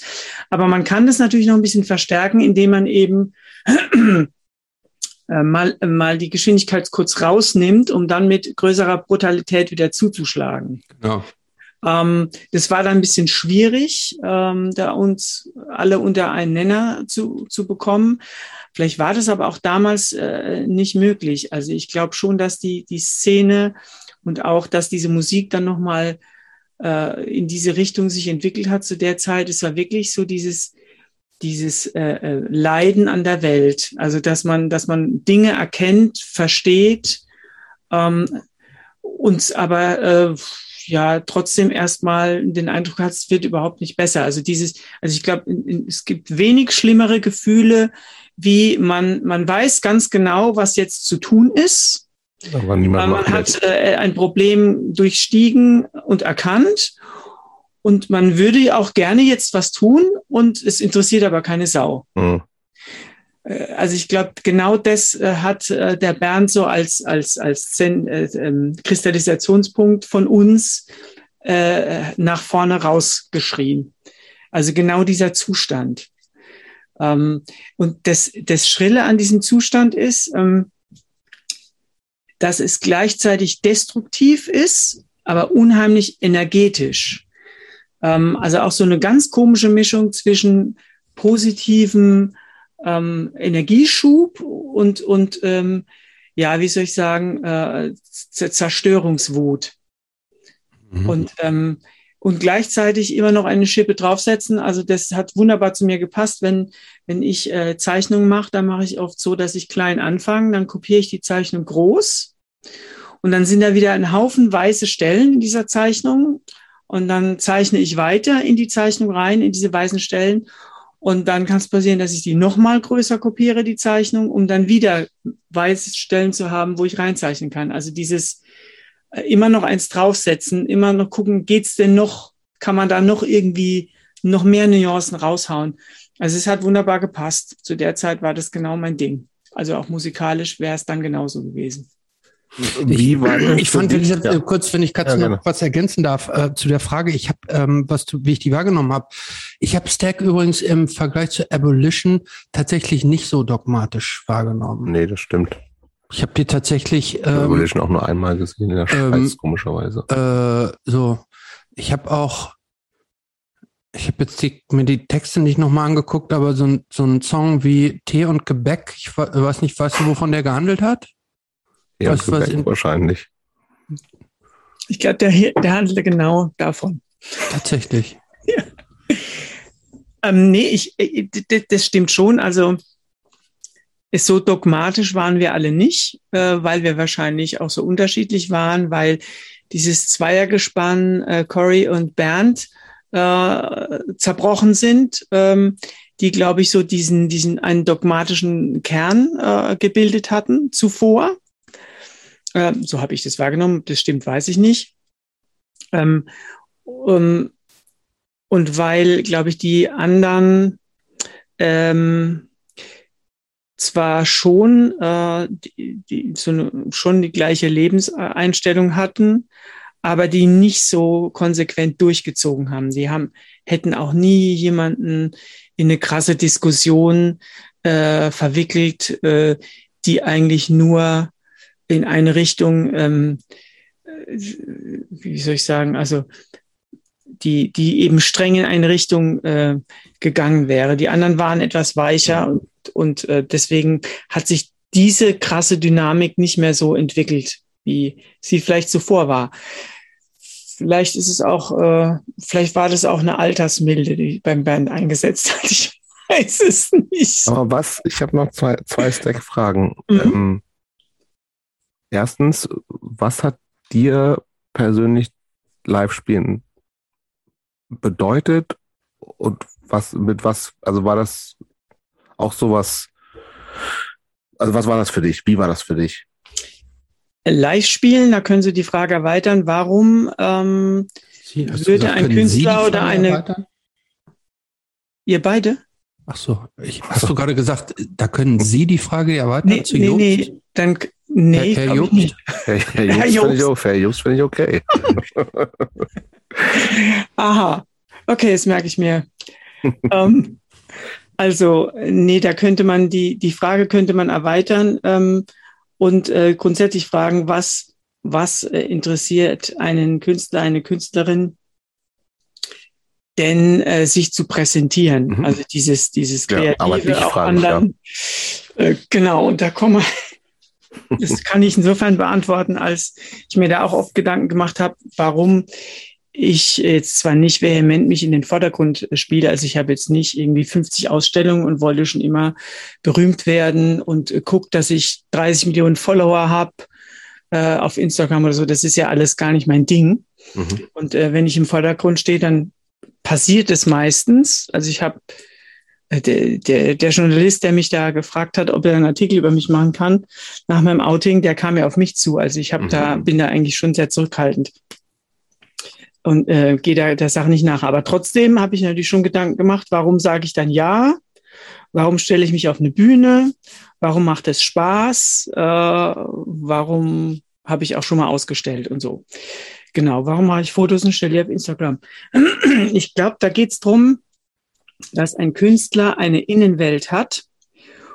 Und äh, mit dieser Innenwelt kann man eigentlich nur äh, leben, wenn man die ähm, verarbeiten kann, wenn man die äh, nach außen bringen kann. Also wenn das Innere nach außen kann, dann hat es einen, einen kathartischen Effekt, einen reinigenden, einen befriedigenden Effekt. Und gleichzeitig ist es die einzige Möglichkeit jetzt für mich, ähm, die Wirklichkeit, also ähm, mein Inneres und äh, die Realität äh, so ein bisschen anzugleichen. Also wenn, wenn das, was in mir ist, äh, tatsächlich natürlich nicht eins zu eins, aber ähm, in echt dann vor mir in der Realität auf einmal anwesend ist, sei es jetzt als Musikstück oder als Zeichnung oder als bearbeitetes Foto oder oder, dann ähm, dann hat habe ich jetzt, aber vielleicht geht es vielen äh, künstlerischen Menschen auch so, ähm, eine Verbindung zu dieser Welt. Und das ist ja genau das, was mir immer sehr schwer gefallen ist äh, diese Welt irgendwie zu verstehen oder da so eine, eine Verbindung äh, reinzubringen. Und wenn ich auf der Bühne stehe, dann bin ich auf eine ganz komische Weise verbunden mit dem Rest, aber immer noch mit so einem Sicherheitsabstand. Also das ist eine ganz, eine ganz schizophrene äh, Situation, dass du zwar Teil der Szene bist oder der, der, des, des Publikums oder des Abends, aber du hast, ähm, das ist aber so eine, eine künstliche äh, Geschichte. Die kannst du dann ausbauen, indem du auf die Leute zugehst. Du kannst aber einfach, von der Bühne gehen und bist wieder in deinem geschützten, in deiner geschützten Blase. Also das ist so ein, so in die Richtung geht es. Ich glaube, dass es vielen äh, äh, kreativen Menschen so geht, aber mir, mir geht es so. Dass das so ein, äh, so ein Angriff War denn das diese, ich meine, im Zweifelsfall sprechen wir jetzt, wenn, wenn wir von Bands sprechen, von 20 Minuten Auftritten oder sowas, mhm. ne? oder 25 oder wie auch mhm. immer.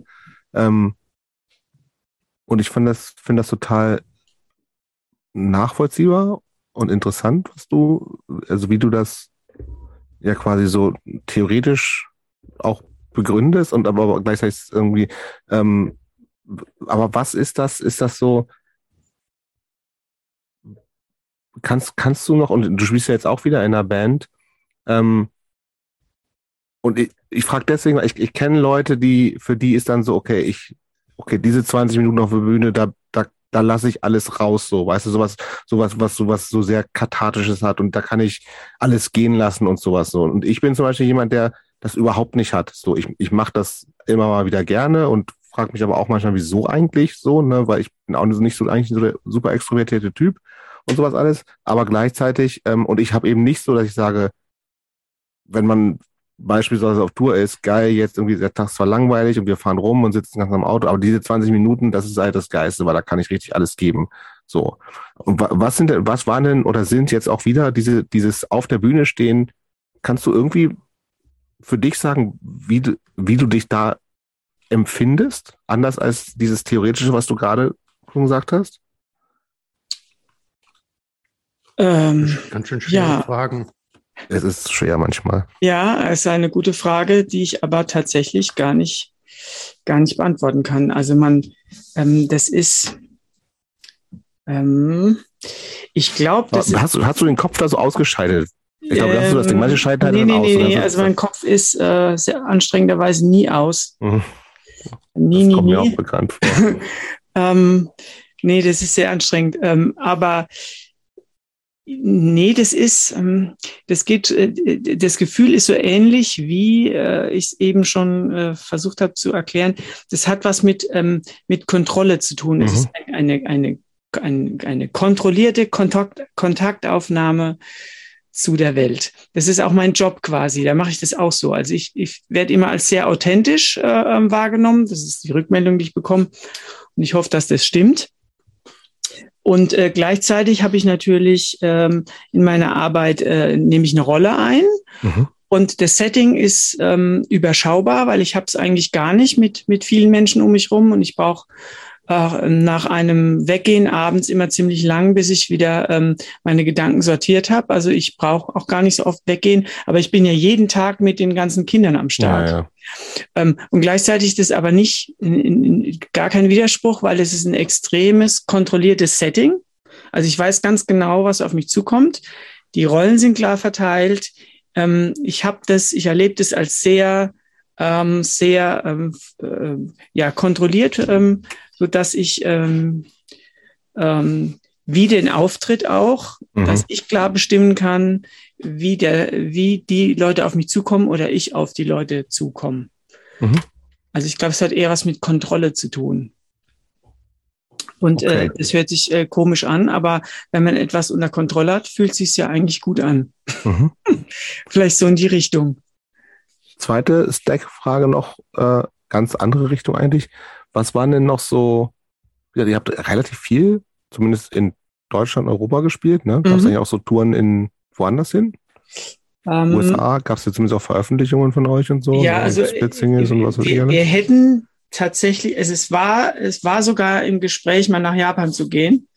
Ähm, Hat aber auch es nicht war auf du jeden schon so Fall im. Gespräch und in der Planung vor allem, Mhm. ähm, nach Amerika zu gehen. Ähm, das ist aber schon ein bisschen daran gescheitert, ähm, dass wir da wahrscheinlich ähm, schon in Auflösung begriffen waren, so ein bisschen, und gleichzeitig aber auch organisatorisch ähm, das gar nicht so einfach war. Also wenn man nicht äh, so majormäßig schon richtig kräftig am Start ist oder sowieso ähm, einfach Sachen riskiert und guckt mal, was passiert äh, und sich keinen großen Kopf macht, dann ist es gar nicht so einfach, damals nach Amerika zu gehen. Also die Mhm. Leute, die da die Konzerte organisiert haben, die waren jetzt nicht so zuverlässig. Mhm. Ähm, die Hardcore-Szene, die war nicht so krass durchorganisiert wie in Europa oder gar in Deutschland, so mit Jutzen und mit Mhm. linken großen Zentren und so. Ähm, genau, das hat sich irgendwie nie, nie äh, dann ergeben letztlich, aber das war, also gerade Amerika war ernsthaft im Gespräch. Wir haben schon überlegt, wie kriegen wir das mit Instrumenten hin? Mhm. Was brauchen wir dafür alles? Genau. Und wir hatten auch äh, schon Anfragen äh, aus Japan, wobei das äh, natürlich nochmal eine ganz andere Nummer gewesen wäre. Und es gab wohl auch schon ähm, über fünf Ecken äh, ähm, so, ich weiß gar nicht, wie, ich das, wie ich, wie ich das benennen soll. Also es war, es waren keine Anfragen, aber man, man, die, sagen wir mal, es gab Major Labels, die wussten, dass es uns gab, um es mal so ganz vorsichtig auszudrücken. Und da war immer oft auch die Diskussion, was ja, was wäre denn jetzt? Also wie, Mhm. wie bohren wir die Sache jetzt auf oder was machen wir denn? Weil wir sind jetzt sehr, sehr viel getourt. Und äh, wir Aber haben das also, heißt denn sehr, sehr viel. also jetzt sehr viel heißt zweimal im Jahr, Für zwei Wochen oder sowas. genau, äh, für zwei bis vier Wochen. Mhm. Und ja, also ich sicher ein bis zweimal im Monat Konzerte irgendwo Mhm. unter der Zeit. Zwischendurch haben wir zweimal die Woche geprobt. Also der, Und das war schon hauptsächlich Deutschland, aber und, und das war und sowas, ne? hauptsächlich Deutschland, aber wir waren auch in äh, Dänemark, Belgien, Frankreich, Luxemburg, Genau, also Schweiz, angrenzend Italien. Also quasi. so dieses nähere, genau, wenn man es sieht auf der Karte, genau, einmal so außenrum. Äh, in Polen war man nicht und in Skandinavien war man nicht und England auch nicht. So, aber also genau, also wir waren europamäßig schon am Start. In Spanien, wenn wir auch mal. ähm, Was waren denn für dich noch die, äh, das wollte ich noch äh, wissen, mit Scene Red, wie gesagt, habt- wart ihr viel unterwegs, ne? Oder immer mal wieder, regelmäßig auf Ja, jeden Fall, oder ja. zwei, dreimal mindestens. mhm. Gab es noch so andere, äh, was waren für, aus deiner Sicht noch so Bands, wo du sagst, das, das sind eigentlich so, mit, mit denen hab, hast du, du dich oder ihr euch als Band, wie auch immer, schon so verbunden gefühlt? Also es gab schon einige äh, Bands, mit denen man sich gut verstanden hat und es gab auch so ein paar ganz krasse äh, Geschichten äh, wie ähm, na, äh, Assack zum Beispiel Mhm. oder äh, Drop Dead oder so. Aber ähm, so einen richtigen freundschaftlichen Draht, weil das auch so ewig lang war und weil wir wirklich ja dann vier Wochen am Stück äh, Bett und Tisch geteilt haben, hätte ich beinahe gesagt, ähm, war, war sie in Red. Also Mhm. das sind die, die mir so in Verbindung mit, mit äh, warmen Gefühlen Mhm. in Erinnerung geblieben sind. Du Da recht. waren viele andere, es ist natürlich auch schon ziemlich lang her und ich Ja, kann mir, wie gesagt, keinen Namen merken. Also wir hatten immer, es war immer nett mit den anderen Bands, ob sie jetzt aus dem Ausland waren, man konnte die Sprache kaum oder eben auch äh, in Deutschland oder wenn man auch nur mal ein Konzert äh, zusammen verbracht hat. Also es war immer, also ich hatte nie irgendwie ein negatives Erlebnis, das ich jetzt abrufen Mhm. könnte oder noch vom Gefühl her in Erinnerung hätte. Es war so immer cool, aber Scene Red war was Besonderes. Du bist 2000, 2001 raus oder so? Kann das sein? Ja, das 99, irgendwie so um, die, um, um, um, um 2000. Ja, so irgendwas. Und die Band genau. gab es danach noch, ne? Warum bist genau. du überhaupt ausgestiegen? Ich bin ausgestiegen, weil ich das äh, zeitlich nicht mehr hingekriegt habe. Weil du was äh, da gerade gemacht hätte. hast? Äh, genau, ich habe da äh, fertig studiert. Ähm, demnächst wäre wär dann auch das Ref schon sichtbar gewesen. Ähm, For the record, du hast auf Lehramt studiert, ne? Genau, also es genau. war klar, du willst in die Schule. Genau, genau. Ich habe nach, äh, nach drei Semester Sozialarbeit habe ich dann nochmal geswitcht auf Lehramt, genau. Mhm. Und da wäre das eh nicht mehr gegangen. Äh, äh also die Entscheidung, äh, lebe ich dieses Leben weiter. Es gibt ja Leute, die haben das gemacht. Die haben dann zum Teil ein halbes Jahr äh, auf der Messe gearbeitet und haben mhm. das andere halbe Jahr getourt und die Bandgeschichte gemacht oder sind tatsächlich irgendwie äh, ein bisschen kommerziell geworden und haben davon gelebt. Aber das habe ich dann alles nicht gemacht, sondern diesen Beruf weiterverfolgt. Und dann habe ich auch noch ein Kind bekommen. Mhm. Und ähm, ja, und dann hatte ich so den Eindruck, äh, hat es musikalisch für mich jetzt gestockt, das Ganze. Es war immer so ein bisschen Diskussion, können wir nicht das, nicht das und das machen. Also das hast du eben haben dann, Genau, wir haben, wir haben viel zu oft diskutiert über ja, künstlerische Aspekte. Und dann ähm, habe ich gemerkt, kann ich das mit den, kann ich das mit den Touren, kriege ich nicht gebacken. Mhm. Also dieses, dieses äh, ständig woanders sein und ähm, genau einen ganzen Tag rumfahren und dann eben äh, auf den äh, auf den einen Punkt des Abends warten. Also das irgendwie hatte ich da keine Kraft mehr. Das hat mich ausgelaugt gehabt mhm. und das hat dann äh, zu Spannungen geführt und dann hat's halt gerappelt. Genau, und die haben ja dann teilweise noch mit ein paar Unterbrechungen weitergemacht aber zu viert dann auch tatsächlich, also ohne. Ja, das mir ich. Mal, Bernd hat es mir schon mal skizziert, aber ich habe es mir nicht ganz merken können. Ähm, du hast sogar vorher zwei Gitarren und dann irgendwie. Du genau, ja, nee, genau, es waren immer zwei Gitarren und dann danach, gute Frage. Also ich habe auf jeden Fall ein Stack ein paar Mal zu viert gesehen, das weiß ich. Ja, gut. Aber ich glaube, es kann auch sein, dass ich mal nur mit dir gesehen habe, vielleicht, weil ich glaube, ihr habt schon auch manchmal nicht zu fünf. Also nee, wir, wir haben auch mal, äh, wir hatten eine Zeit lang keinen keinen Bass und dann habe ich Bass gespielt. Aha. Und da habe ich sogar kurz mir überlegt, ob ich nicht Bass weiterspielen soll. Das war auch cool. Okay. ja. Aber das, das, dieses Thema Musik machen war für dich dann erstmal komplett vorbei, ne? Genau, also Warum ich hätte eigentlich? auch gar, weil ich tatsächlich keine Zeit hatte. Das also kannst du auch hobbymäßig machen. Also, also wenn man ähm, also die, die Lehrpersonen, die du vielleicht aus deiner Jugend kennst, ja. die äh, um ein Uhr tatsächlich frei hatten. das, ja. sind, das waren die Gymnasiallehrer von früher, die maximal gejammert haben, oh, ich muss so viele Kursarbeiten bewerten. Äh, ja. Nee, nee, die sind ja auch dann auch aus Langeweile in die Politik gegangen ne, und so.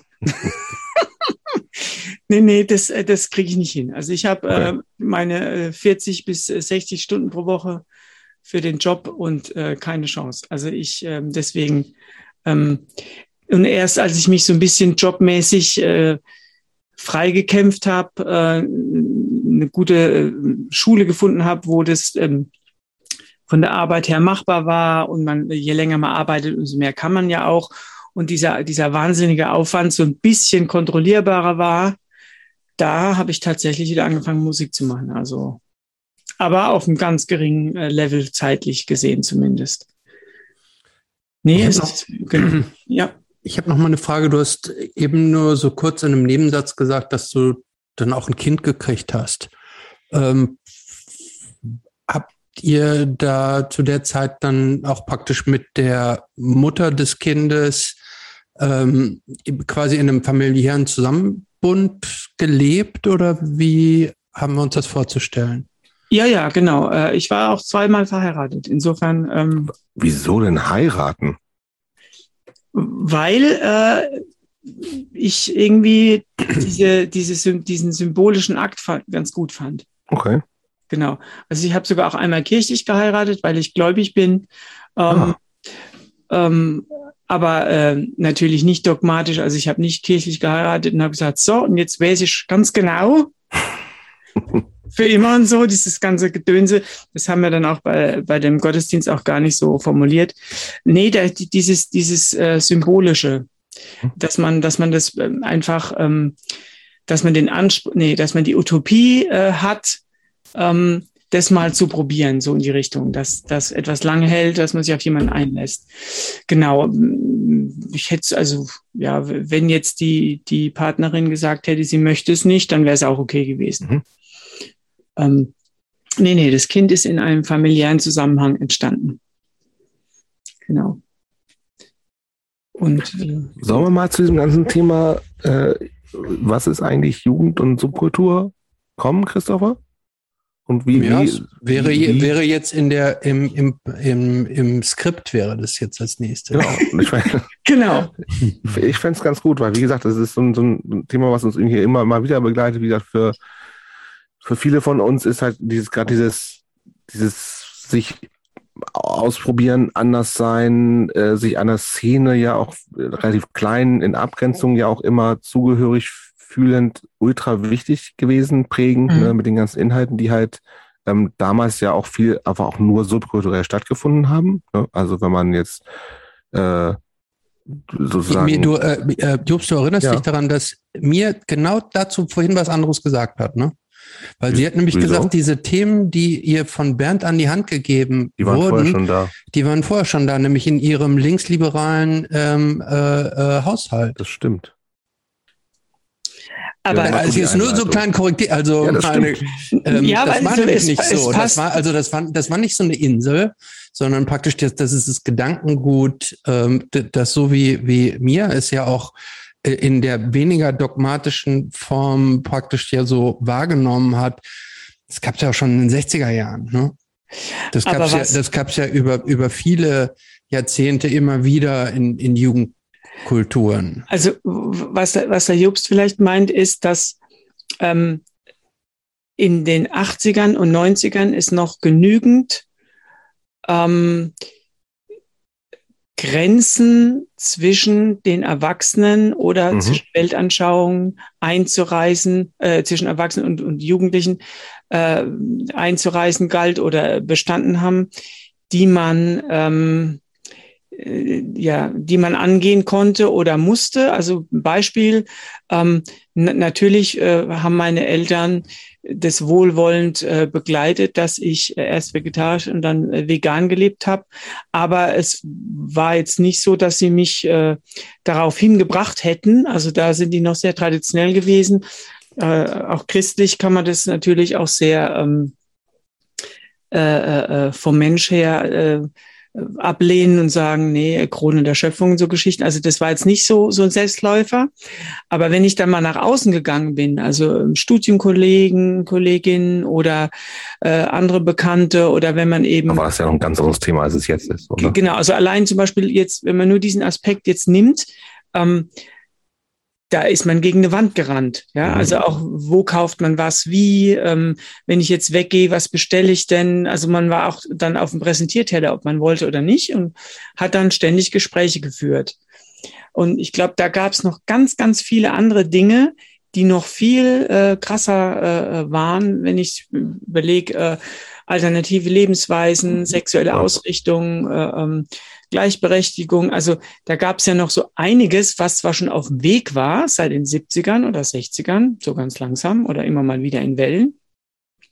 Aber da war ja vieles eben noch, also es gab auch gleichzeitig noch ganz viele verkrustete Geschichten, ähm, die noch verkrusteter waren wie heute. Äh, und die aber auch wirklich ganz klar sichtbar waren. Also wo, wenn man nur sich ein bisschen anders verhalten hat, schon noch wo gegengerannt ist und wo man teilweise natürlich entweder mit, äh, mit Aggression oder mit einer extrem äh, äh, ähm, intellektuellen äh, äh, Unterbau äh, dagegen hat ankämpfen müssen und vielleicht eben dann auch ein bisschen verkopft und ein bisschen ja ernst geworden ist.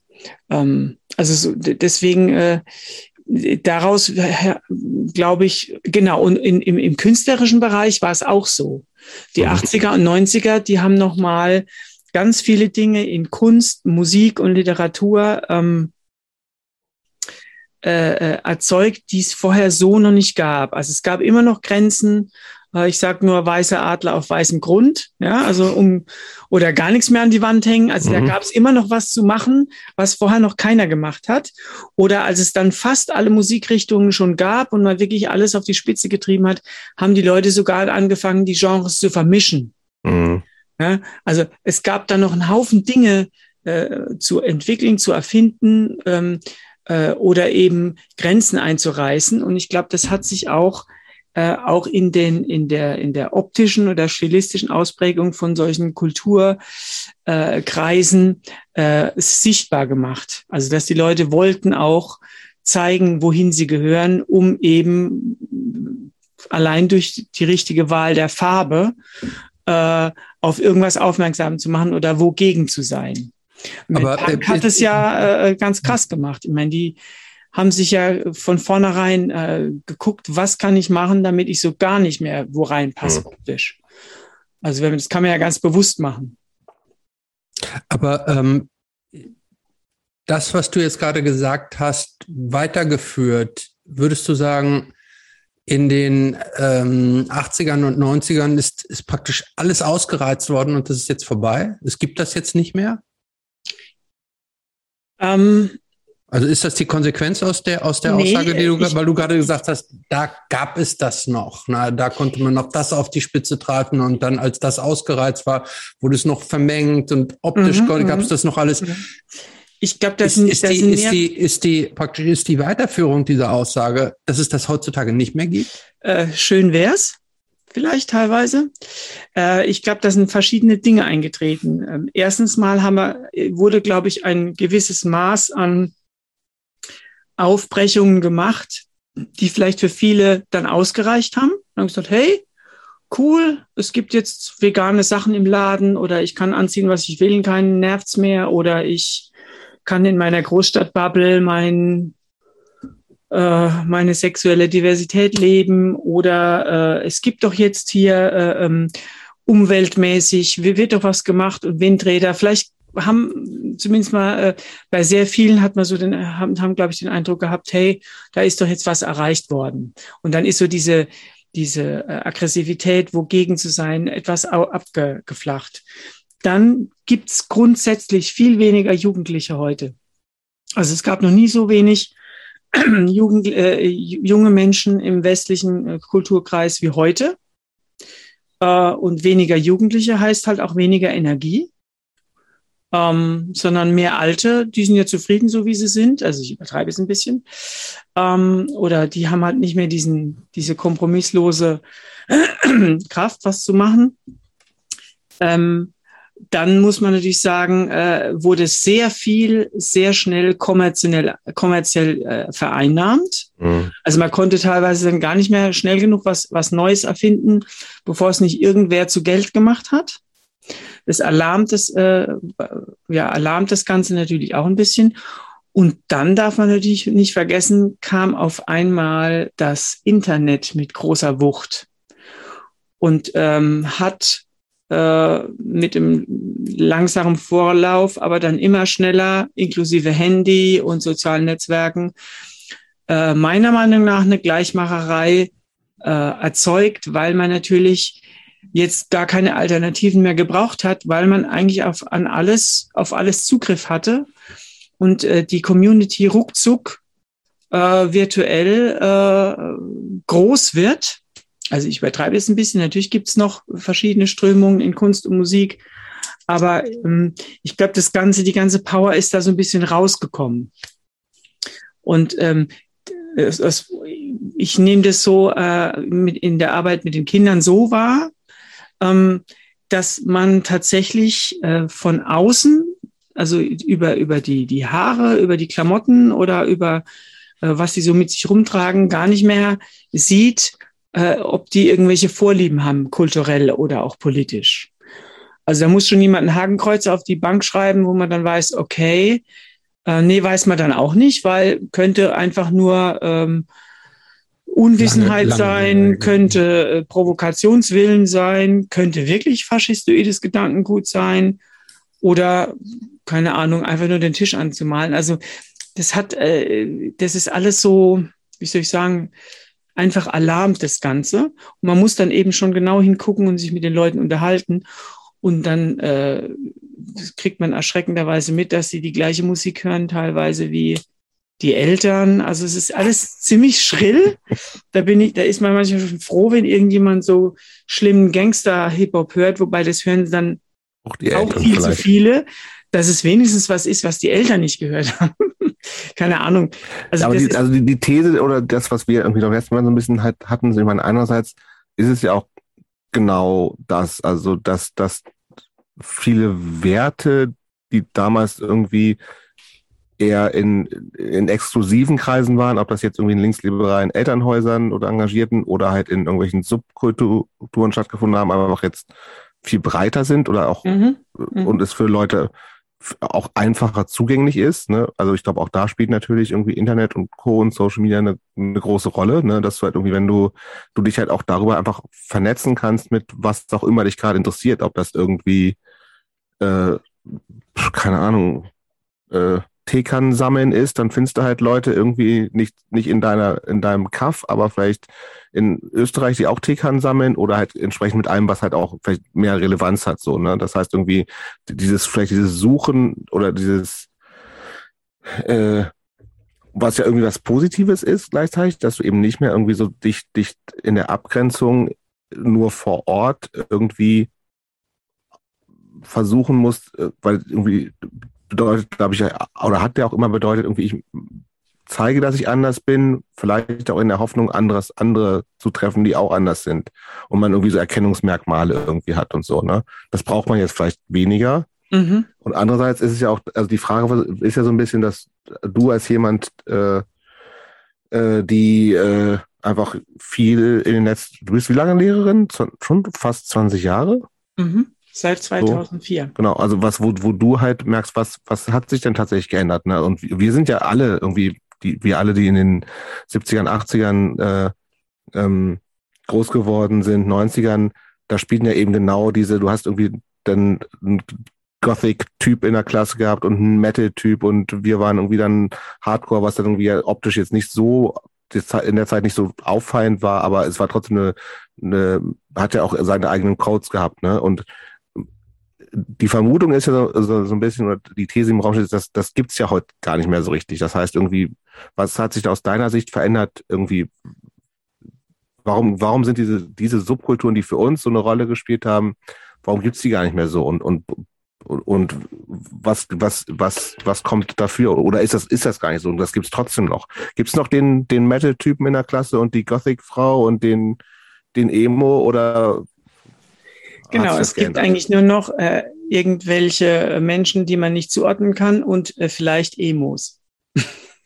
Mehr nicht. Also zumindest mal ist es jetzt in ich dem. Habe auch tatsächlich das Gefühl, Emos, das ist irgendwie so ein süddeutsches Phänomen. Kann das sein? Das, das weiß ich nicht, aber auch da muss man dann, das ist dann, äh, da kann man aber auch nicht wissen, was ist das jetzt für ein Emo? Ist es nur Optik? Ist es äh, vielleicht wirklich ein Zeichen von sexueller Diversität? Ist es jemand, der wirklich Gitarrenmusik hört? Äh, oder ist es einfach nur Cosplay? Mhm. Äh, also das ist alles ein bisschen schwierig. Ähm, ja, also ich kann nur nochmal, ähm, ja, also ich kann jetzt gar nichts groß anderes sagen, wie das, was ich eben schon ja, gesagt habe. Das, ist dieses, mir auch gerade auf. Ja, dieses ähm, diese Mixtur aus den Sachen, die da wahrscheinlich alle zusammengekommen sind. Ich kann es mhm. aber nochmal an einem Beispiel aus meiner, aus meiner Stadt äh, sagen. Landau ist jetzt keine große Stadt, sind 50, 60.000 Einwohner. Also man kann äh, da locker äh, in fünf Minuten durchfahren mit dem Fahrrad. Das geht alles noch. Ähm, aber da war, als ich äh, angefangen habe wegzugehen, gab es wirklich zig Diskos und Kneipen in der Stadt, auch in der mhm. Innenstadt. Da war, waren auch welche dabei, äh, das berühmte Mesh. Ähm, da sind die Leute aus Frankfurt und Heidelberg zu uns gekommen nach Landau, weil es so ein cooler Schuppen war. Mhm. Und ähm, also es war wirklich vollgepflastert und in jedem äh, äh, Laden gab es andere Leute, die da hingegangen sind, andere Jugendliche. Ähm, das Mesh hatte mehrere Abende, wo dann verschiedene Gruppen hingegangen sind, an den Abenden getrennt. Also das war wirklich, äh, es gab so viele Leute, ähm, die eben wenn sie unter ihresgleichen sein wollten, äh, welche nicht nur getroffen haben, weil es gab sie noch, sondern es gab auch Orte, wo sich für die Betreiber auch gelohnt hat, äh, genau für die einzelnen Gruppen auch eigene Dinge anzubieten. So, und wir sind auch eine Studentenstadt. Also eigentlich hätte das äh, noch lange so laufen müssen, weil ein Haufen Leute ständig in unserer Stadt sind. Aber so war es nicht, sondern eine nach dem anderen hat zugemacht. Ähm, und es ist auch keine nachgekommen und äh, es hat auch niemanden groß gestört, weil auch die Jugendlichen immer weniger geworden sind und viele Studenten fahren auch äh, am Donnerstagabend heim. Das heißt, sie bleiben gar nicht, äh, wie man es vielleicht sich gewünscht hätte. Also ich äh, denke, dass es also mit ein, ein Grund wirklich ist, hm, es ist nicht mehr so vordergründig gegen irgendwas zu opponieren, weil es gibt gefühlt nichts. Ähm, und es gibt auch viel zu wenig Jugendliche. Ja gut, wenn, ich ganz kurz wenn, ich, wenn ich ganz kurz unterbrechen ja. darf. Es gibt ja schon ganz offensichtlich auch Dinge, gegen die man sich als Jugendliche ähm, organisieren könnte. Ne? Wir, haben, wir haben Krieg, wir haben jetzt irgendwie ein, ein, ähm, Umweltthemen. Also es gibt ja schon große Themen, die auch auf der Hand liegen, äh, deren sich Jugendliche annehmen könnte und das zu ihrem Thema machen. Ja, aber das haben sie tatsächlich erst seit kurzem. Machen sie das aber ja. Also denn genau. das war meine Frage, wie, wie, genau. Und genau. Wie, wie, wie, wie ist denn überhaupt der Start? Also ähm, für uns, für diejenigen, die keinen Kontakt mit mehreren, also mit mit äh, mehreren Jugendlichen haben, wie, wie tickt denn der Durchschnittsjugendliche? Wofür begeistert der sich? Begeistert der sich für irgendwas? Ähm, Außer für Social Media. Das ist eine gute Frage, weil ich das ähm, nur zur Hälfte beantworten kann. Also das ist jetzt mein äh, subjektiver Eindruck, so wie ich das erlebe.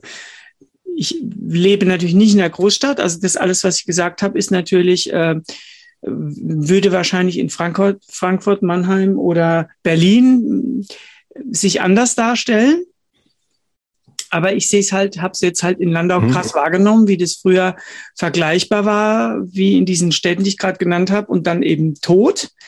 Ähm, aber jetzt, äh, wenn ich jetzt ähm, sagen würde, ja, wie ist es denn mit den Jugendlichen heute? Und dann habe ich natürlich meine Schüler im Kopf.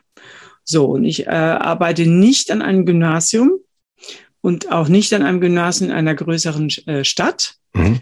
und eher an einer kleineren Schule die nach der zehnten Klasse eben aufhört.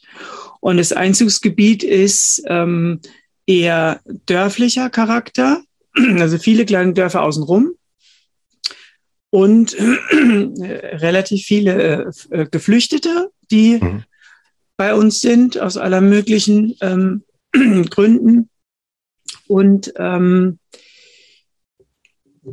ich nehme die Jugendlichen eben als eher ähm, unter sich oder als äh, kommerziell interessiert oder als äh, Social Media äh, eingenommen war äh, jetzt die, die mit denen ich zu tun habe und man eher so im Gespräch oder im Unterricht kriegt man mit, okay, die interessieren sich schon dafür, die kriegen das schon mehr oder minder manchmal auch komisch mit, weil sie es nur aus TikTok oder Facebook oder sonst gar nicht äh, ähm, äh, mitkriegen, was passiert.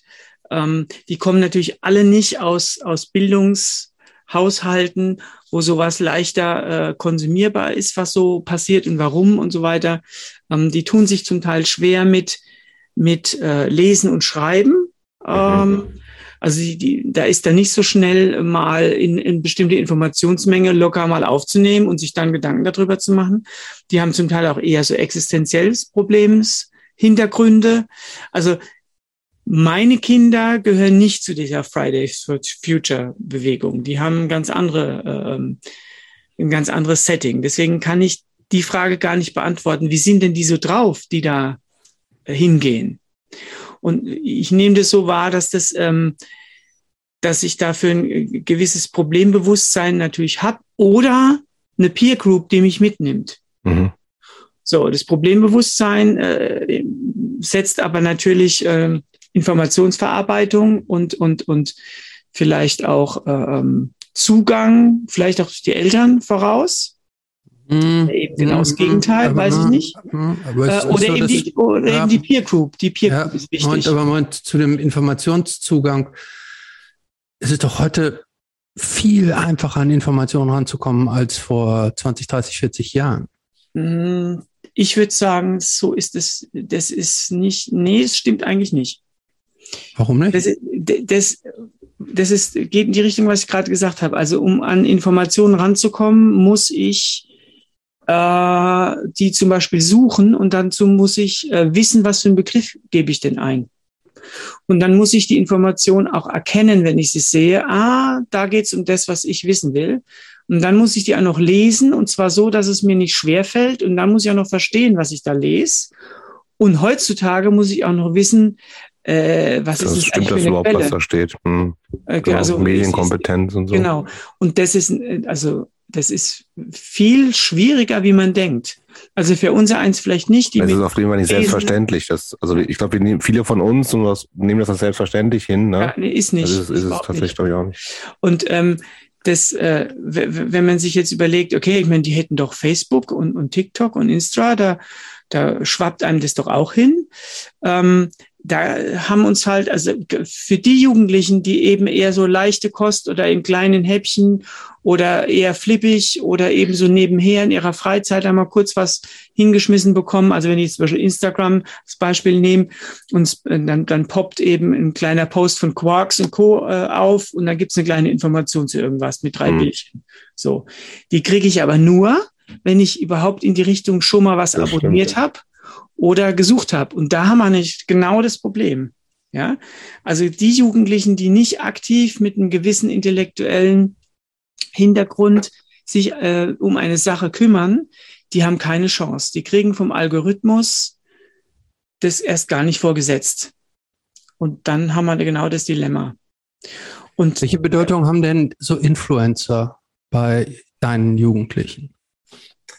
Ähm, das kann ich schwer einschätzen. Ich kriege aber mit, dass ähm, die äh, gewisse äh, ähm, Aktivitäten, die gerade auf TikTok irgendwie groß rumgehen, wo jeder irgendein Video macht und sei es auch noch so beknackt zu irgendeinem Thema, dass sie zum Teil nachgemacht werden. Mhm. Äh, und wenn es nur das Klo verstopfen in der Schultoilette ist, weil es gerade lustig ist. Also es wird, es wird viel nachgeahmt. Ähm, ähm, aber ähm, da bin ich, glaube ich, zu wenig gezielt im Gespräch mit Influencern. Und dann ist es halt auch wirklich auch noch so eine Sache, Influencer ähm, können, also nee, als, als Jugendlicher brauche ich einen gewissen finanziellen Spielraum, um einem Influencer nachzueifern. Ähm, oder ähm, ich würde sagen, dass es auch teilweise schwierig ist, weil, wie gesagt, meine Kinder, die gehen nach der neunten oder nach der zehnten ab und die sind gefühlt nicht so erwachsen, wie man es vielleicht selbst Erinnerung hat, wie Zehntklässler sein könnten. Mhm. Also ich glaube, das, da müsste man wahrscheinlich jemanden fragen, der, der irgendwie vielleicht an, an Schulen arbeitet, wo ähm, die Möglichkeiten der Kinder äh, breiter gefächert sind. Vielleicht Aber dass du natürlich erstmal nur aus, aus deiner äh, aus der Wahrnehmung erzählen kannst, ist, ist ja klar. Mhm. Äh, aber was mich da nochmal interessiert, ist so, was, was waren denn die großen Einschnitte, wo sich, wo sich was geändert hat? Also du hast das schon im Groben ja schon ähm, paar Mal auch hergeleitet. Ähm, aber ist Social Media schon so kacke für, für Jugendliche, wie, wie ich das irgendwie so vielleicht denke? Weil sie es irgendwie gar nicht so richtig schneiden. Oder vielleicht jetzt für deine natürlich eher so, was du halt kennst. Äh, Oder ist es auch irgendwo ist, geil? Ist so. Nee, ist furchtbar. Okay. Also ich würde sagen, es ist noch gar nicht mal Social Media, sondern es ist ähm, die Kombination aus Handy und Social Media. Ja.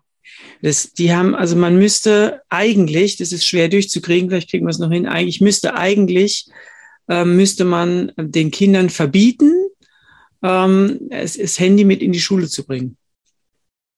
Weil ähm, die sind, die, die schauen quasi, also diese, dieses schnell konsumierbare beriesen lassen. Mhm. Also man muss nichts machen und hat kleine Erfolge und äh, das geht immer nur ganz kurz und dann kommt was Neues. Also dieses äh, ständige Berieseln und Belohnen.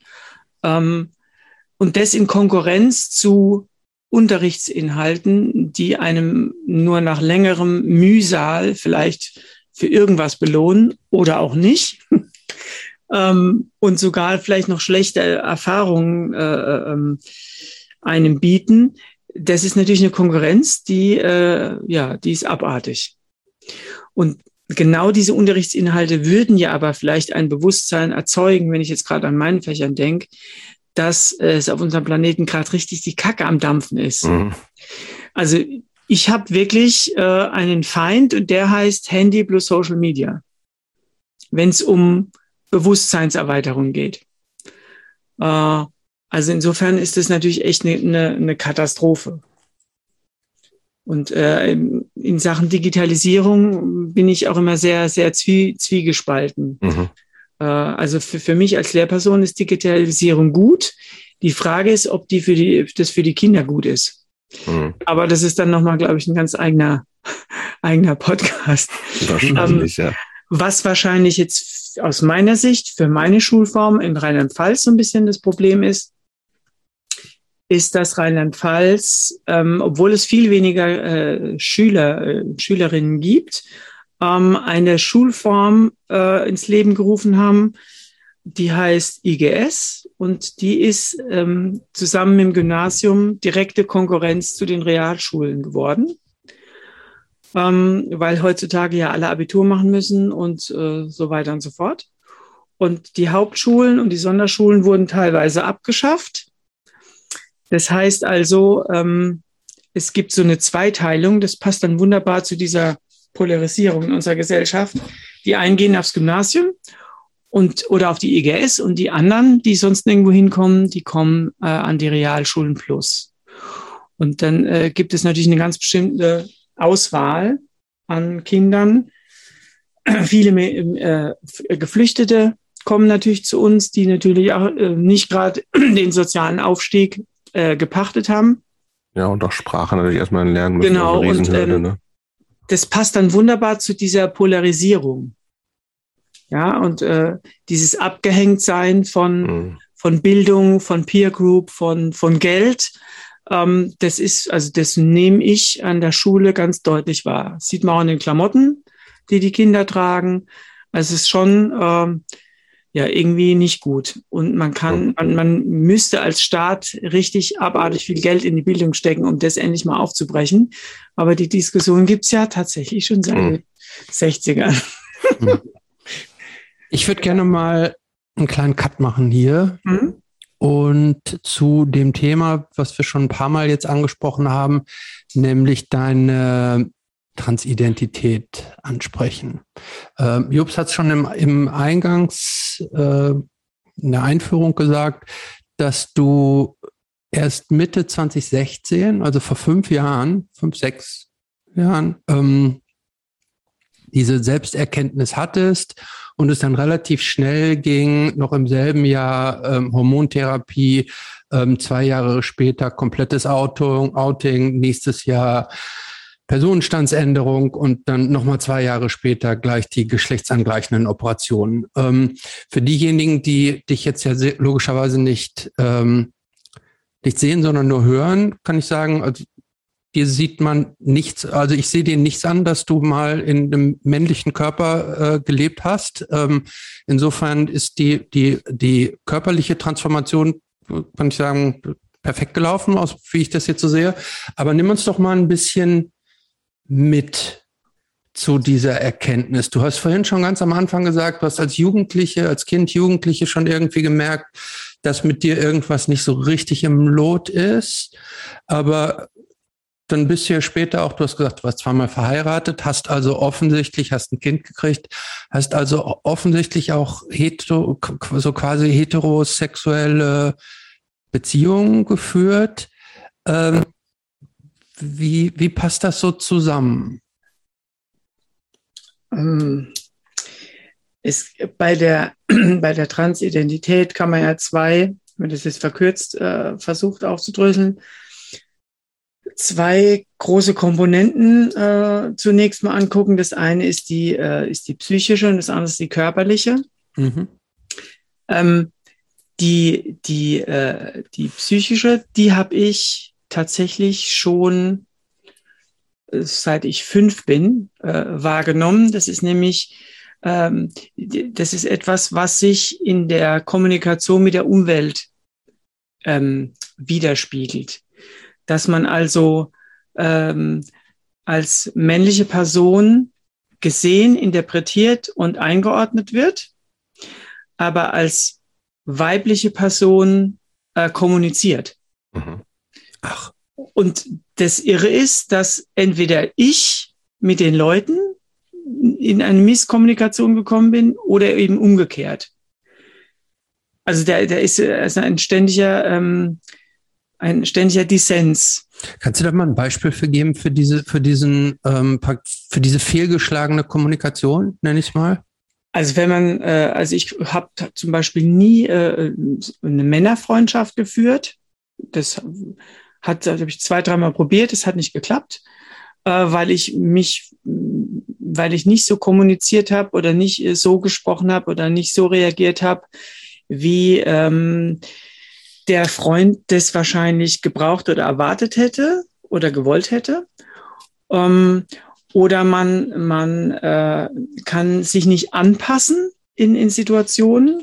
Man kann nicht mitmachen, man empfindet viele Dinge anders. Man hat, man, man, ja, man, keine Ahnung, man achtet auf verschiedene äh, Dinge, äh, auf andere Dinge, wie man in der Peer Group äh, vielleicht äh, machen würde. Also es fehlt so eine, so eine gemeinsame Basis hat gefehlt und ähm, sehr oft in Gesprächen oder auch in, in, in, in Gruppensituationen und dann äh, ist man entweder der, der komische Sonderling oder man ist arrogant oder man ist am Ende noch schwul oder so irgendwas, also irgendwas, was dann so gar nicht zu dem Rest passt oder man kriegt Dinge äh, eben äh, gespiegelt, ähm, da, dass jemand ähm, dass man, äh, dass etwas nicht funktioniert in der Kommunikation oder dass man eben abgelehnt wird und fragt sich dann, warum? Ich habe doch eigentlich alles richtig gemacht. Was habe ich denn jetzt gesagt? Also ich habe die Leute nicht verstanden und die haben mich nicht verstanden. Und ähm, das ist ja bestimmt also total nachvollziehbar, aber hat ja führt erstmal für Kinder, Jugendliche und wahrscheinlich auch junge Erwachsene dazu, dass man sich erstmal nur komplett unverstanden fühlt. Und mhm. bringst das wahrscheinlich, oder hast das bestimmt ja auch da noch nicht mit dieser ganzen Transidentitätsgeschichte zusammengebracht. Nee, ich habe ähm, ich habe das damit nicht das, äh, ähm, zusammengebracht, aber ich habe halt immer äh, mich so gefühlt, als wäre ich irgendwo ausgesetzt mhm. worden. Also irgend so ein Raumschiff gekommen, hat mich ausgesetzt und ist wieder weggeflogen. Jetzt würde man sagen, ja, das passt zu sehr vielem. Mhm. Also es gibt einen Haufen äh, Situationen, wo, wo man sich so fühlt. Und ähm, ich habe dann aber angefangen, Stück für Stück heraus zu, zu versucht herauszufinden, warum ich mich so fühle. Also mhm. ich würde mich jetzt hier nicht als Psychiaterin äh, aufspielen, aber ich habe natürlich alles abgeklappert, was es denn sein könnte über die Jahre. Mhm. Und da kam nichts. Also ich habe äh, keinen Knall, der dazu gepasst hätte oder ich habe den nicht. Ähm, also ständig immer ich gedacht habe, hm, könnte es vielleicht in die Richtung gehen oder ist da das Problem? Und dann kam nichts. Also es gab keinen nachvollziehbaren Grund, warum dieses Gefühl und diese Situation äh, ständig äh, da sind. Ähm, dass man zum Beispiel auf eine Party geht und ähm, irgendein ein, ein Mann findet einen vielleicht sympathisch und kommt dann auf dich zu und ähm, spricht dich dann so an, wie man das vielleicht, keine Ahnung, macht, äh, dass man sich über irgendwelche Frauen unterhält, die da in der Nähe stehen. Und ich sag dann, ich steige gar nicht in das Gespräch ein und sag dann was ganz anderes, mhm. was er erwartet hat. Ich meine, das kann auch so passieren. Ne? Klar, es gibt ja nicht nur Männer, die so ein bisschen flach sind. aber so in die Richtung war das halt immer. Mhm. Mhm. Also auch bei, bei viel, äh, bei ganz anderen Themen, die vielleicht jetzt nicht so, so, so flach sind, war das auch so. Ähm, genau. Und ich habe einfach nicht rausgefunden, warum. Und äh, die, als ich dann angefangen habe, mich so mit, äh, mit 40 hatte ich so beruflich und privat einiges abgehakt oder ins Trockene bekommen oder aufgegeben. Ähm, da habe ich dann äh, tatsächlich mich ähm, ja durch das Tattoo, durch viel Schmuck, durch ähm, ja ein bisschen verwegenere Klamotten oder so, ähm, habe ich mich da so ein bisschen auch äh, optisch besonders gemacht. Und das Schrille war in dem Moment, sind die Leute viel toleranter mit mir umgegangen. Also in dem Moment, wo, wo, wo man sieht, aha, der ist eh ein bisschen anders. Okay. Paradiesvogel. Dann darf man auch anders sein. Es mhm. ist total irre, eigentlich, dass es so ist. ähm, ähm, darf ich noch mal einhaken? Ja? Mhm. Ähm, vielleicht noch mal ganz kurz auch zusammengefasst für die Leute, die sich mit der Thematik jetzt noch nicht so intensiv beschäftigt haben. Transidentität bedeutet, äh, eine Person wird in einem biologischen Körper geboren, dem er sich nicht zugeordnet fühlt. Ne? Ja, also in einem genau. männlichen Körper geboren, aber du bist und fühlst dich als Frau. Mhm. Davon, oder jetzt hilf mir mal ein bisschen, mhm. für die sexuelle Ausrichtung, damit hat das überhaupt nichts zu tun, mhm, oder? Gar nicht. Nee. Das, nee, heißt, du, das heißt, du bist als Frau in einem Männerkörper geboren, aber ob du dich jetzt zu Männern oder Frauen sexuell hingezogen fühlst, hat, ist ein komplett anderes Thema, richtig? Genau. Mhm. Ah, okay. Also die, die Geschlechtsidentität, die hm, die sexuelle Ausrichtung, ähm, die Persönlichkeit, die man an sich hat. Ähm, das sind schon mal drei verschiedene Komponenten, mhm. ähm, die, die, sich zwar über, über die Zeit verändern, aber eben nicht grundsätzlich. Also man, man kann nicht äh, sagen, hey, äh, früher stand ich auf Männer, jetzt stehe ich auf Frauen. Außer man ist bisexuell. Auch das kann man ja nicht ändern. Man kann nicht sagen, nee, ich habe jetzt eins abgestellt. Also die, die sexuelle Ausrichtung, die ist fest. Und äh, die Geschlechtsidentität. Ist, ist das tatsächlich so? Mhm. Die ist festgelegt seit an Geburt. Man weiß noch nicht so 100 Prozent warum. Ähm, aber letztlich ist ja auch wurscht. Genau, nee, die kann sich nicht ändern. Aber was ist denn mit den, mit den, in den Fällen, wo äh, Leute ursprünglich in einer heterosexuellen Beziehung leben und da auch sexuell aktiv sind und dann irgendwann merken, nee, ich bin doch homosexuell. Ich stehe also jetzt aus einer Männerperspektive mhm. ursprünglich auf Frauen gestanden und dann irgendwann sagten, nee, ich will jetzt nur Männer haben. Das gibt's doch. Ja, aber derjenige war da mit Sicherheit bisexuell. Okay. Also das, das ich glaube, das ist ja auch einfach so ein, so ein Graustufen-Ding, ne? Wahrscheinlich das, auch. Das, das, kommt, ist jetzt nicht so als dazu, ganz genau. eindeutig, genau. sondern aber zumindest mal ändert sich da also nicht was nachträglich. Also es ist, wie es ist und äh, das kann man natürlich dann entsprechend ausleben oder man, mhm. man blendet das aus oder man kann dann tatsächlich die Gelegenheit nutzen mhm. und sich nochmal äh, orientieren. Aber dieses, dass, dass man da grundsätzlich was groß ändern könnte, das ist nicht möglich. Nee, ich, ich sage jetzt gar nicht ändern könnte, sondern dass sich etwas ändern kann. Dieses ändern könnte, suggeriert jetzt so, so, so ein bisschen, nee, nee, als, genau. als, wenn man da, als wenn man das irgendwie so manipulieren könnte in, in die eine oder nee, das, das kann man nicht. Das wollte ich natürlich ich, überhaupt ich glaub, nicht sagen. Also, ich, ähm, soweit ich, was ich bis jetzt gelesen habe, aber man darf mich da gerne korrigieren, ähm, würde sich das von selbst nicht ändern, sondern äh, okay. die, die Möglichkeit bestand dann schon die ganze Zeit. Hm, verstehe. Genau. Und äh, genau, also das sind das sind drei verschiedene Komponenten und meine äh, sexuelle Ausrichtung hat sich auch nicht geändert. Also ich stehe auf Frauen, das mache ich nach wie vor. Und ähm, diese äh, ähm, äh, eine Sache wurde dich dann auch nicht um musstest du dich dann ja nicht neu ausrichten. Das ist schon mal gut, ja. Nee, muss nicht, nicht neu ausrichten. Das ist schon praktisch, genau. Äh, ja, genau, aber das ist, äh, das ist ja genau der, der, der, ähm, so der interessante Aspekt. Ich bin A, einem sehr liberalen Haushalt aufgewachsen. Das heißt, jeder konnte so sein, wie, wie er oder sie ist. Das heißt, ich, ich habe auch nie groß ähm, gegen äh, eine Stereotype ankämpfen müssen, mhm. die mir dann vielleicht geholfen hätte, klarer zu erkennen, in welche ah. Richtung eigentlich dieser Dissens vielleicht liegen könnte. Ja. Und da sind wir wieder bei unseren Subkulturen, gerade Mitte 80er bis äh, Mitte 90er durch diese Subkulturen und durch dieses Aufbrechen und dieses Ausprobieren nochmal, ähm, war alles möglich. Das heißt, ich hatte auch äh, in der Schule immer so viele Menschen um mich rum, äh, immer phas phasenweise, einige wenige, ähm, wo ich äh, immer, wenn ich mich ausprobiert habe, äh, genügend äh, Leute gefunden habe, die jetzt da nicht direkt was dagegen hatten, ne? ob man jetzt mhm. irgendwie in komischen Klamotten rumgelaufen ist oder mal mehr Schmuck anhatte oder sich so und so gegeben hatte. Also man konnte immer dem, dem Konflikt mit irgendeinem, mit irgendwelchen Leuten, die das total scheiße fanden, ausweichen. Mhm äh, weil es ja auch schön sichtbar war, in welche Gruppierung kann ich mich bewegen, ohne Stress zu bekommen. Man konnte es mhm. ja sogar sehen. Das hat man ja vorhin, davon hat man es ja. Das heißt also, ich habe ähm, da jetzt auch nicht so den krassen Stress gehabt, äh, dass ich so richtig schön die Richtung vorgegeben bekommen habe. Mhm. Ähm, und wenn man natürlich auf Frauen steht und ähm, geht dann in eine Beziehung mit, mit einer Frau, obwohl man auch eine Frau ist, dann fällt es erstmal nicht so krass ins Gewicht, weil zumindest der Punkt einigermaßen stimmt. Mhm. Ja, also man kann eine Partnerschaft führen mhm. und man kann dann versuchen, ein guter Mann zu werden. Also so verkopft wie ich bin, habe ich versucht, das zu optimieren, mehr oder minder äh, mit viel Kontrolle. Ähm, hat zwar immer dann ist zum Scheitern verurteilt gewesen, wie dann auch die Beziehung. Ähm, und äh,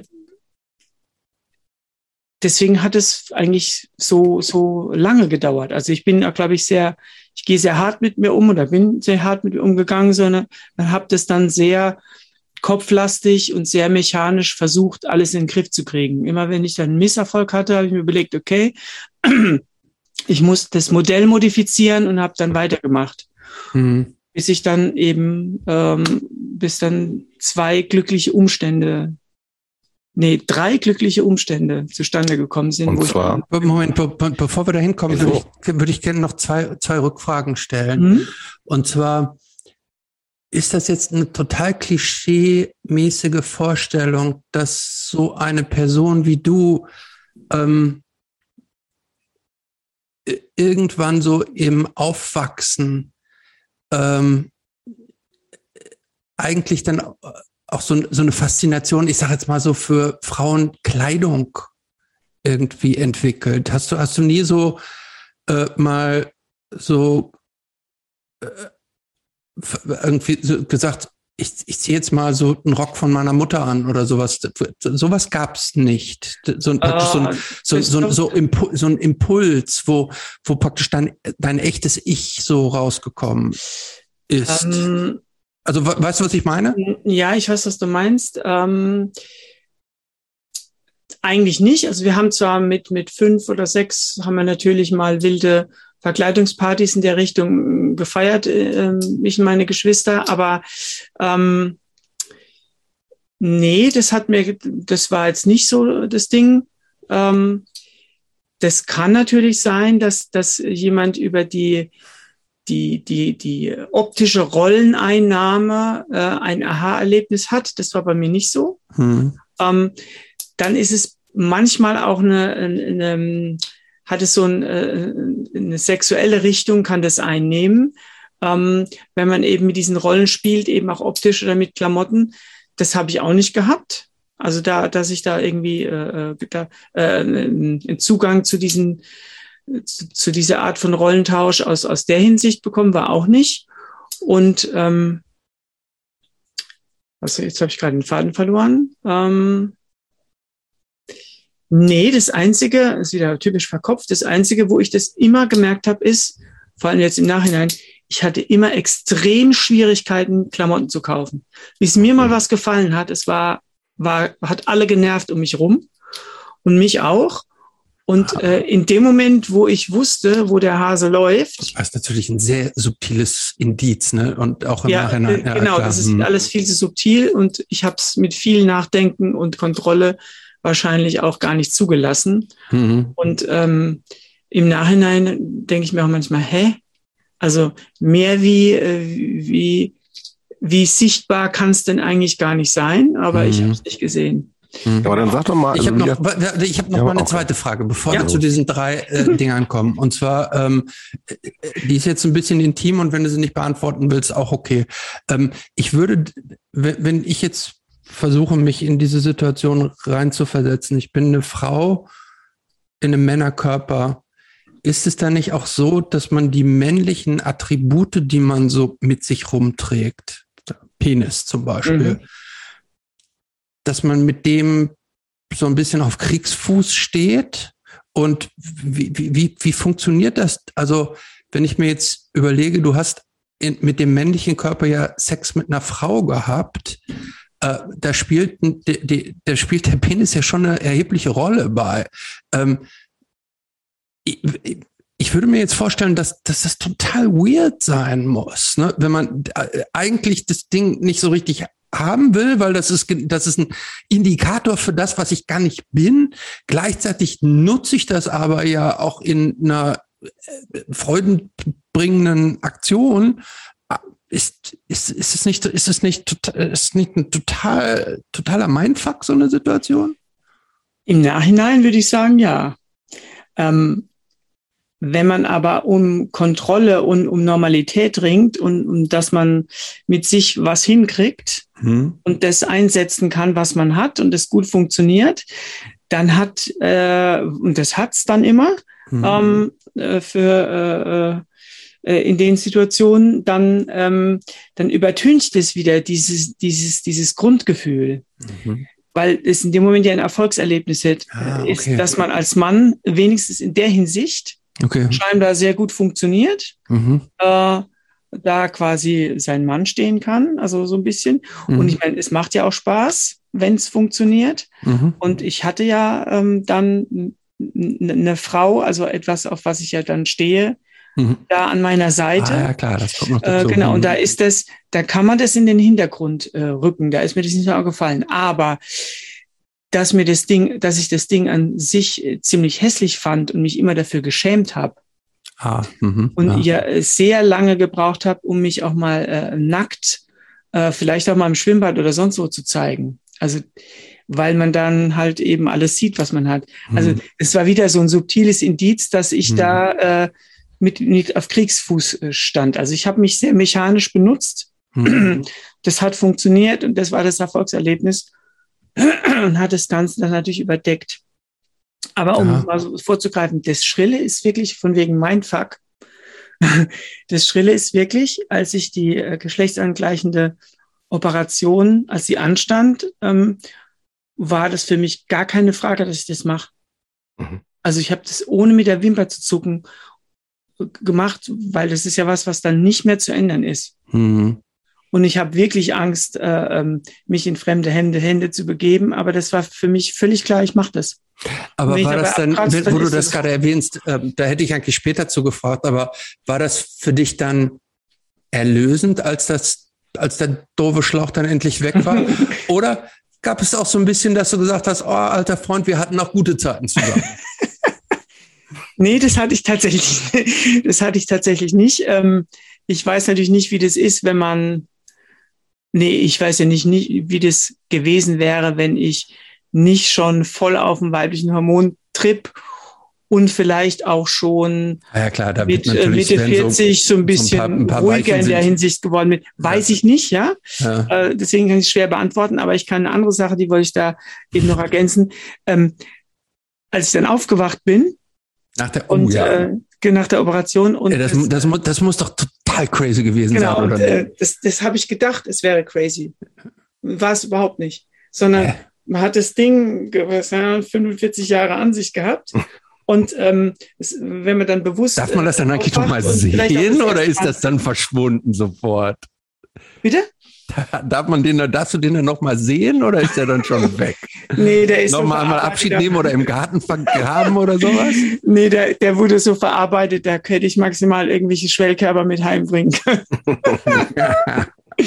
nee, das, das Schrille war, ich war da in dem Krankenhaus, auch als ich das dann das erste Mal äh, ohne Verband gesehen habe oder so, äh, da auch die, die ganze Situation. Und, und man wacht da auf und denkt dann nicht, oh je, oh je, ist alles anders und war das die richtige? Ja. Genau, weil genau solche Gedanken, sondern es war so ein Gefühl, wie man hätte eine schwere Unterleibsoperation gehabt. Gibt es ja leider sehr viele negative Gründe, warum man mhm. das haben muss. Mhm. Ähm, und, und man guckt dann an sich und denkt, oh mein Gott, es wird alles wieder gut und äh, war schmerzhaft, aber dieses Verlustgefühl oder das ist jetzt komisch oder das sieht jetzt anders aus oder das, wie komme ich damit zurecht? Null. Als wenn es schon immer so gewesen wäre. Ist doch gut eigentlich, ja. Ist doch perfekt ja, ja. auch ja so. Ne? Also spricht ja auch dafür, dass es, dass es genau richtig ist, dass der, dass der alte Ding genau, weggekommen das ist. ist aber, ne? Das ist aber diese, diese körperliche Komponente, die vielleicht bei jemand anders, der äh, körperbetonter oder individuell ne? ist, mhm.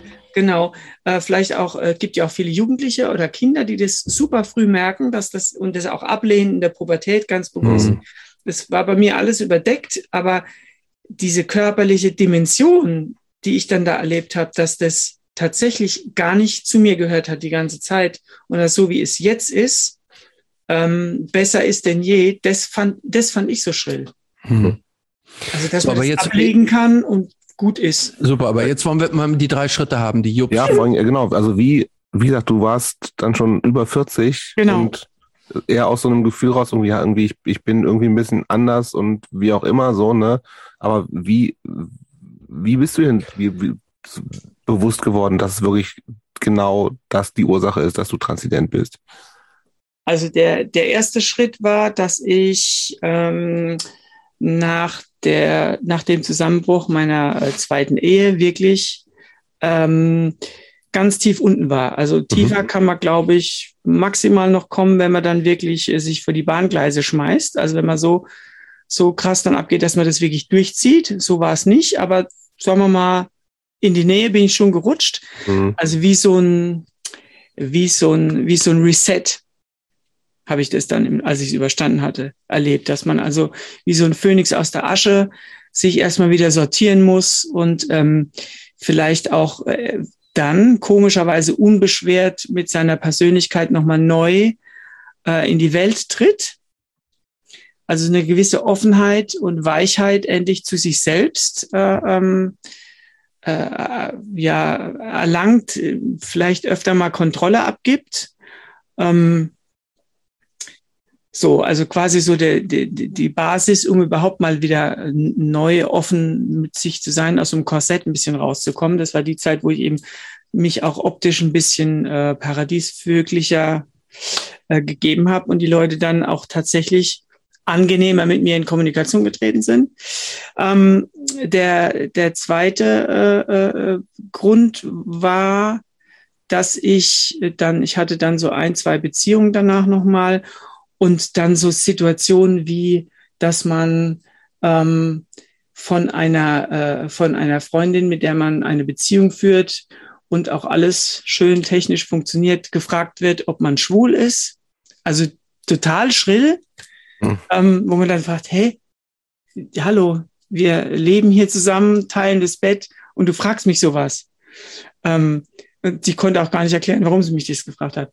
Oder eben, als ich dann ähm, mit der Frau wohne ich immer noch, immer noch zusammen, äh, wir extrem viel äh, offen äh, Konflikte ausgetragen haben, wo es um Kommunikation ging und um gegenseitiges Wahrnehmen. Und äh, wir in diesen Diskussionen eben tatsächlich auch diese Möglichkeit, also wie gesagt, da bin ich ja heute noch dankbar, dass sie da so, so offen und so, so äh, selbstlos äh, mich angesprochen hat auf so vieles, äh, tatsächlich auch das angesprochen haben. Also, wie, sag mal, bist du eigentlich trans genau, oder was? Genau, weil sie äh, immer gesagt hat, ich bin auch gleichzeitig ihre beste Freundin. Also da kam ständig so Anspielungen. Irgendwann wurde das mal offen ausgesprochen und dann mal nachgedacht. Und das Schrille ist, in dem Moment, wo sie das gesagt hat, wie so Dominosteine, sind alle Mhm. komischen Situationen, seit ich fünf bin, so umgefallen und haben in so einen Aha-Effekt gemündet. Aber ist das, war das für dich, das klingt, einerseits, es könnte total befreiend sein, aber Ja. gleichzeitig auch totaler Horror. Genau, beides. Okay. Weil in dem Moment, also ich kann es gar nicht anders schreiben, das war wirklich so wie so ein Schalter umgelegt und so, klar, ach so, ja, natürlich.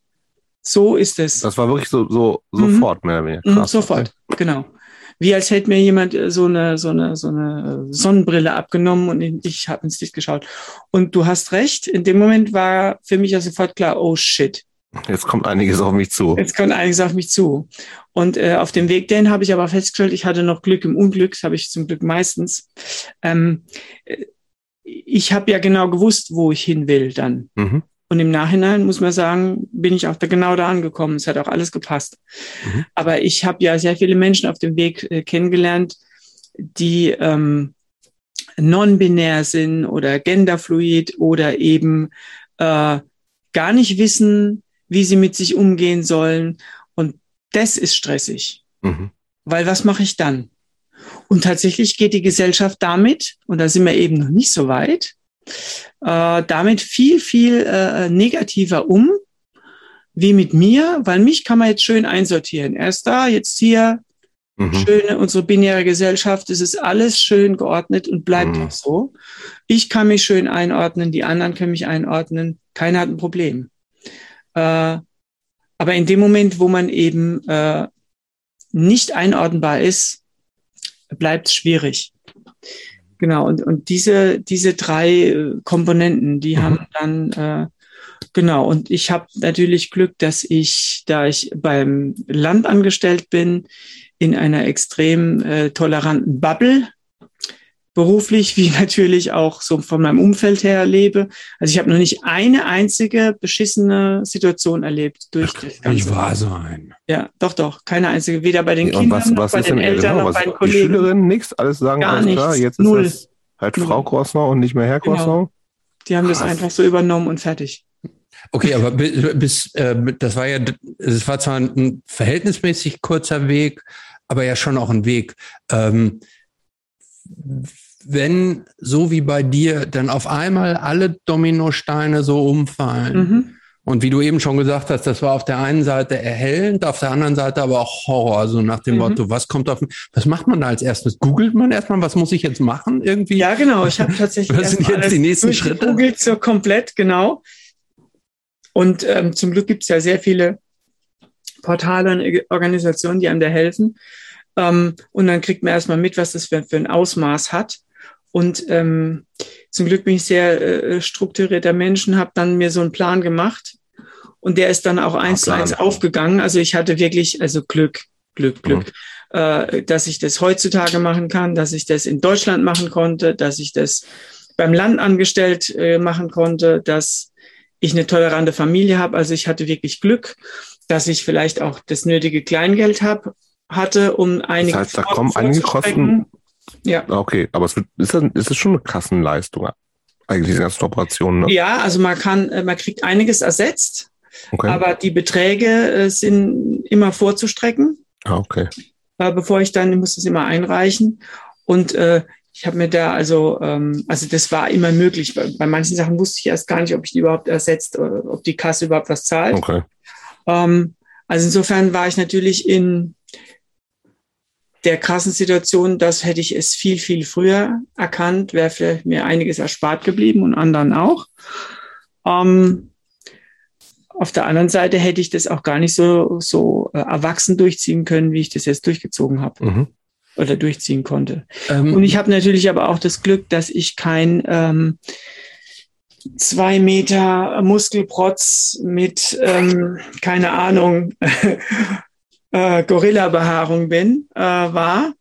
Ähm, also das ist natürlich klar. Die Akzeptanz, äh, die dein Umfeld dir gibt, ist, äh, liegt an der Einort Einsortierbarkeit. Mhm. Und wenn du einsortierbar bist, dann haben die Leute kein Problem mit dir.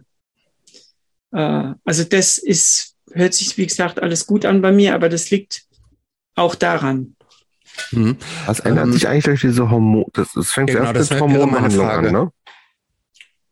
Das erste, was du machst, ist, das erste, was du machst, ist äh, Hormone nehmen, ne?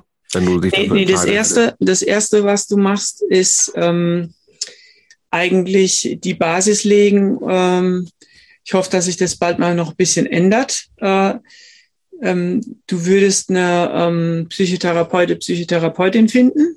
Genau, ja. Damit die irgendwann eine Diagnose stellen kann. Mit der Diagnose kannst du dann weiterarbeiten. Und so habe ich das auch gemacht. Also ich war zwar erst mal ganz kurz in so einer Selbsthilfegruppe und habe ähm, ja Kontakt zu Menschen aufgenommen, die eben schon in der Situation länger sind oder eben das schon durch haben, um so ein bisschen Gefühle zu bekommen und Tipps einzuholen und so weiter und so fort. Da bin ich aber nicht so lang hingegangen. Mhm. Äh, und dann habe ich aber glücklicherweise eine Psychotherapeutin gefunden, die sich damit auskannte und die hat dann halt ich glaube, nach dem fünften Mal schon die Diagnose stellen können, weil es eigentlich so eindeutig war.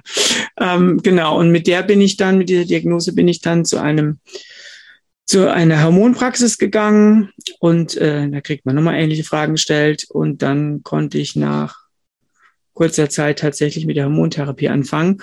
Und zwar tatsächlich hatte ich Glück, dass keiner von mir verlangt hat, ein Alltagstest, äh, wenn man so will, äh, zu machen. Dass man also, es war früher voll, voll der Zwang, dass man ähm, tatsächlich ein Jahr lang äh, als Frau leben mhm. soll, also mit allem Pipapo und das noch mit Bartwuchs und was weiß ich was alles.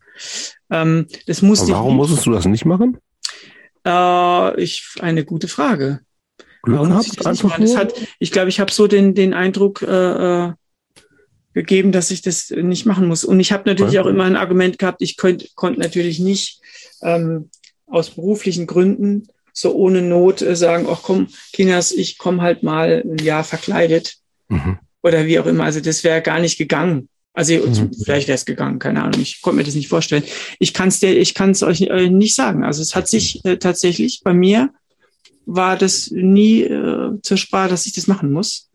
Und dann das klingt jetzt auch für dich so, als ob das okay, dass, dass man nochmal sozusagen eine professionelle Einschätzung erstmal kriegen muss von einer, von einer Psychotherapeutin in dem Fall, die sozusagen sagen muss, irgendwie, ja, das stimmt, das ist jetzt nicht nur so eine, das ist nicht irgendwas anderes so. Sagen wir so, in meinem Fall, in meinem Fall hätte ich es nicht gebraucht, weil ich, glaube ich, äh, durch die manchmal unangenehm hohe Resilienz, die ich habe, ähm, ich nämlich deswegen gar nicht zusammengebrochen bin oder noch andere äh, Nebenerkrankungen äh, äh, oder äh, krasse Depressionen gekriegt habe. Also da hatte ich Glück, mhm. ähm, weil viele transidente Menschen, die leiden da ja wirklich so drunter, mhm. dass es zu noch Nebenerkrankungen kommt oder anderen mhm. Dingen.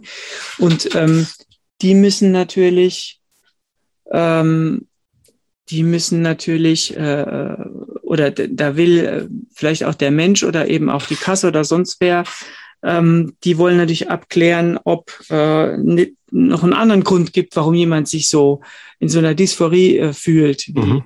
wie sich das darstellt.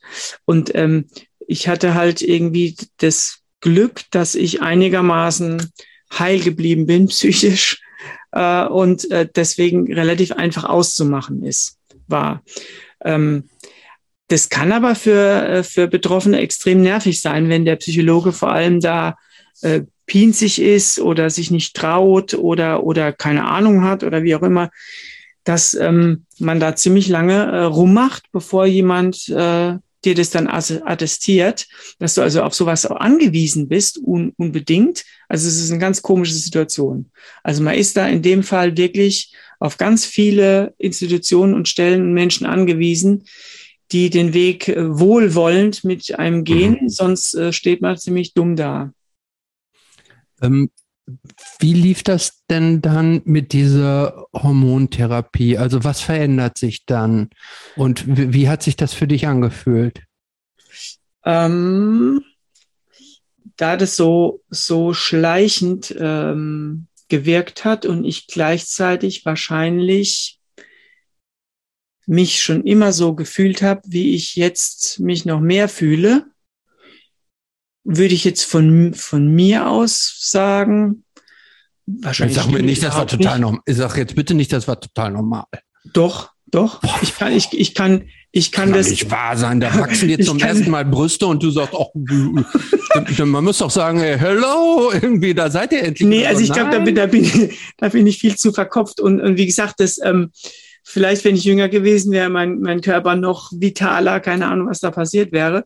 Aber ich habe das als sehr, ähm, ich habe das als angenehm empfunden. Dass okay, also, aber, ja, ja. Mhm. genau, ich bin ein bisschen ruhiger geworden. Dieses, äh, ähm, keine Ahnung, das sexuelle Verlangen hat sich ein bisschen beruhigt. Also ich fand es äh, alles, das alles ein bisschen, wie soll ich sagen, nicht mehr so viele, so viele Spitzen hatte, äh, emotional, wie ich das früher erlebt habe.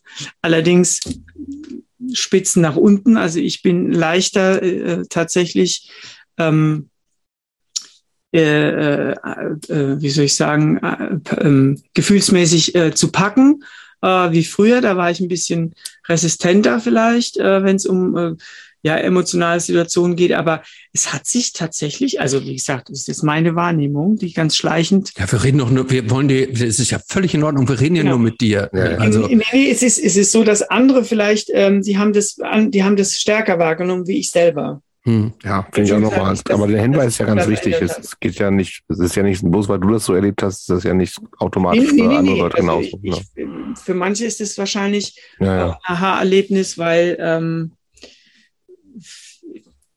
die vielleicht auch vorher, ähm, keine Ahnung, äh, äh, unter ihren Hormonen ganz anders gelitten haben, wie das vielleicht ich, weiß ich nicht. Auf jeden Fall habe ich das als sehr angenehm, aber sehr ruhig empfunden. Und äh, körperlich, ähm, klar, ähm, die Körperbehaarung, außer im Gesicht leider, die wird weniger über drei, vier Jahre, also das schon. Ähm, Im Gesicht kommt man ohne Epilation der Barthaare nicht rum. Äh, das die da interessiert sich die Hormone leider gar nicht dafür. die bleiben. Ähm, und äh, obenrum ist da jetzt zwar schon was gewachsen, was ich irgendwann äh, dann versucht habe zu kaschieren, aber auch nicht äh, irre viel. Das heißt, ich habe auch ähm, äh, eine Brust-OP äh, dazu gemacht, um das Ganze ein bisschen noch äh, zu ergänzen. Aber ähm, wie gesagt, ich habe das gar nicht so so als äh, ähm, krass empfunden, wie das andere Leute, vor allem die mich dann länger nicht gesehen haben, die gesagt haben, sie hätten gar nicht gedacht, wie ich mich verändert habe. Wahrscheinlich wie wenn man ein Kind aufwachsen sieht, ja, ja. muss ich dann die Fotos nochmal von früher holen. Genau, also deswegen kann ich euch da gar keine äh, krassen Infos geben, weil das bei mir nicht so war. Okay. Ähm, wie ja. hast du das, also wie schwer oder leicht ist dir das denn eigentlich in der Kommunikation dann das Outing gefallen? Ne? Also ähm, bis man optisch was gesehen hat, ist dann ja offensichtlich einiges an Zeit ins Land ja, gegangen. Ja. Ähm, wann hast du denn angefangen, die, also praktisch Freunde, Familie zu informieren und wie, wie schwer oder wie leicht ist dir das gefallen und wie waren da die Reaktionen? Also ähm, in meinem familiären Umfeld, auch mit meinem Sohn und meinen Eltern, äh, meiner Mama und meinen Geschwistern und meinen Freunden und äh, so weiter und so fort. Ähm, da habe ich das schon äh, kommuniziert, noch bevor ich die äh, äh Psychotherapie angefangen habe, also die Erkenntnis kommuniziert, als ich sie hatte. Und da hat, äh, da hat auch, da hat niemand irgendwie ein Problem damit gehabt. Sie haben das eigentlich fast schon kommentarlos hingenommen. Mhm. Wie alt war dein Sohn da? Entschuldigung, mein, wie alt war dein Sohn da?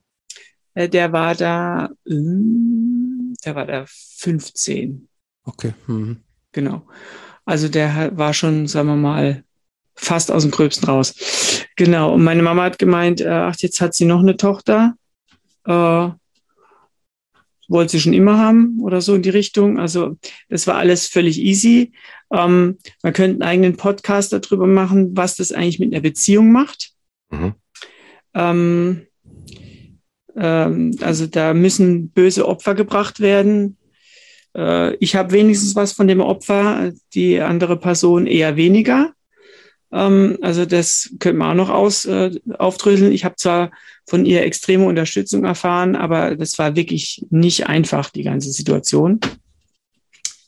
Ähm, Genau, und äh, wie habe ich das aber mit meinem beruflichen Umfeld gemacht? Also gut, äh, wie gesagt, Freundinnen, Bekannte, denen hatte ich das erzählt, die haben das alle wohlwollend aufgenommen. Aber ist dir das leicht gefallen? Oder hast du schon nee, was tatsächlich nicht, mit, mit, mit, dem, mit dem näheren Umfeld ist mir das extrem leicht gefallen. Okay. Also irre leicht, komischerweise. Aber großes, großes Bauchweh hatte ich natürlich im beruflichen Umfeld. Mhm. Weil, ähm, also als Lehrperson ist man auf dem Präsentierteller. Man hat äh, als Publikum die Kinder, von denen man nicht genau weiß, wie die darauf reagieren. Die Eltern weiß man oft auch nicht. Und das Kollegium hat man auch noch am Start. Also drei Gruppen, die in irgendeiner Form ähm, das ganze Ding zum Scheitern bringen konnten. Und als ich dann so ein halbes Jahr, ein Dreivierteljahr, Dreivierteljahr, Dreivierteljahr Hormonbehandlung gemacht habe und man kundige Augen. Ich hatte, ich hatte einen Kollege, der ist auch sehr sportfanatisch, so ein Bodybuilder-Typ. Mhm. Und der hat, mit dem habe ich mich oft auch über Sport unterhalten, weil ich oft, äh, weil ich auch früher viel im Fitnessstudio Gewichte gestemmt habe.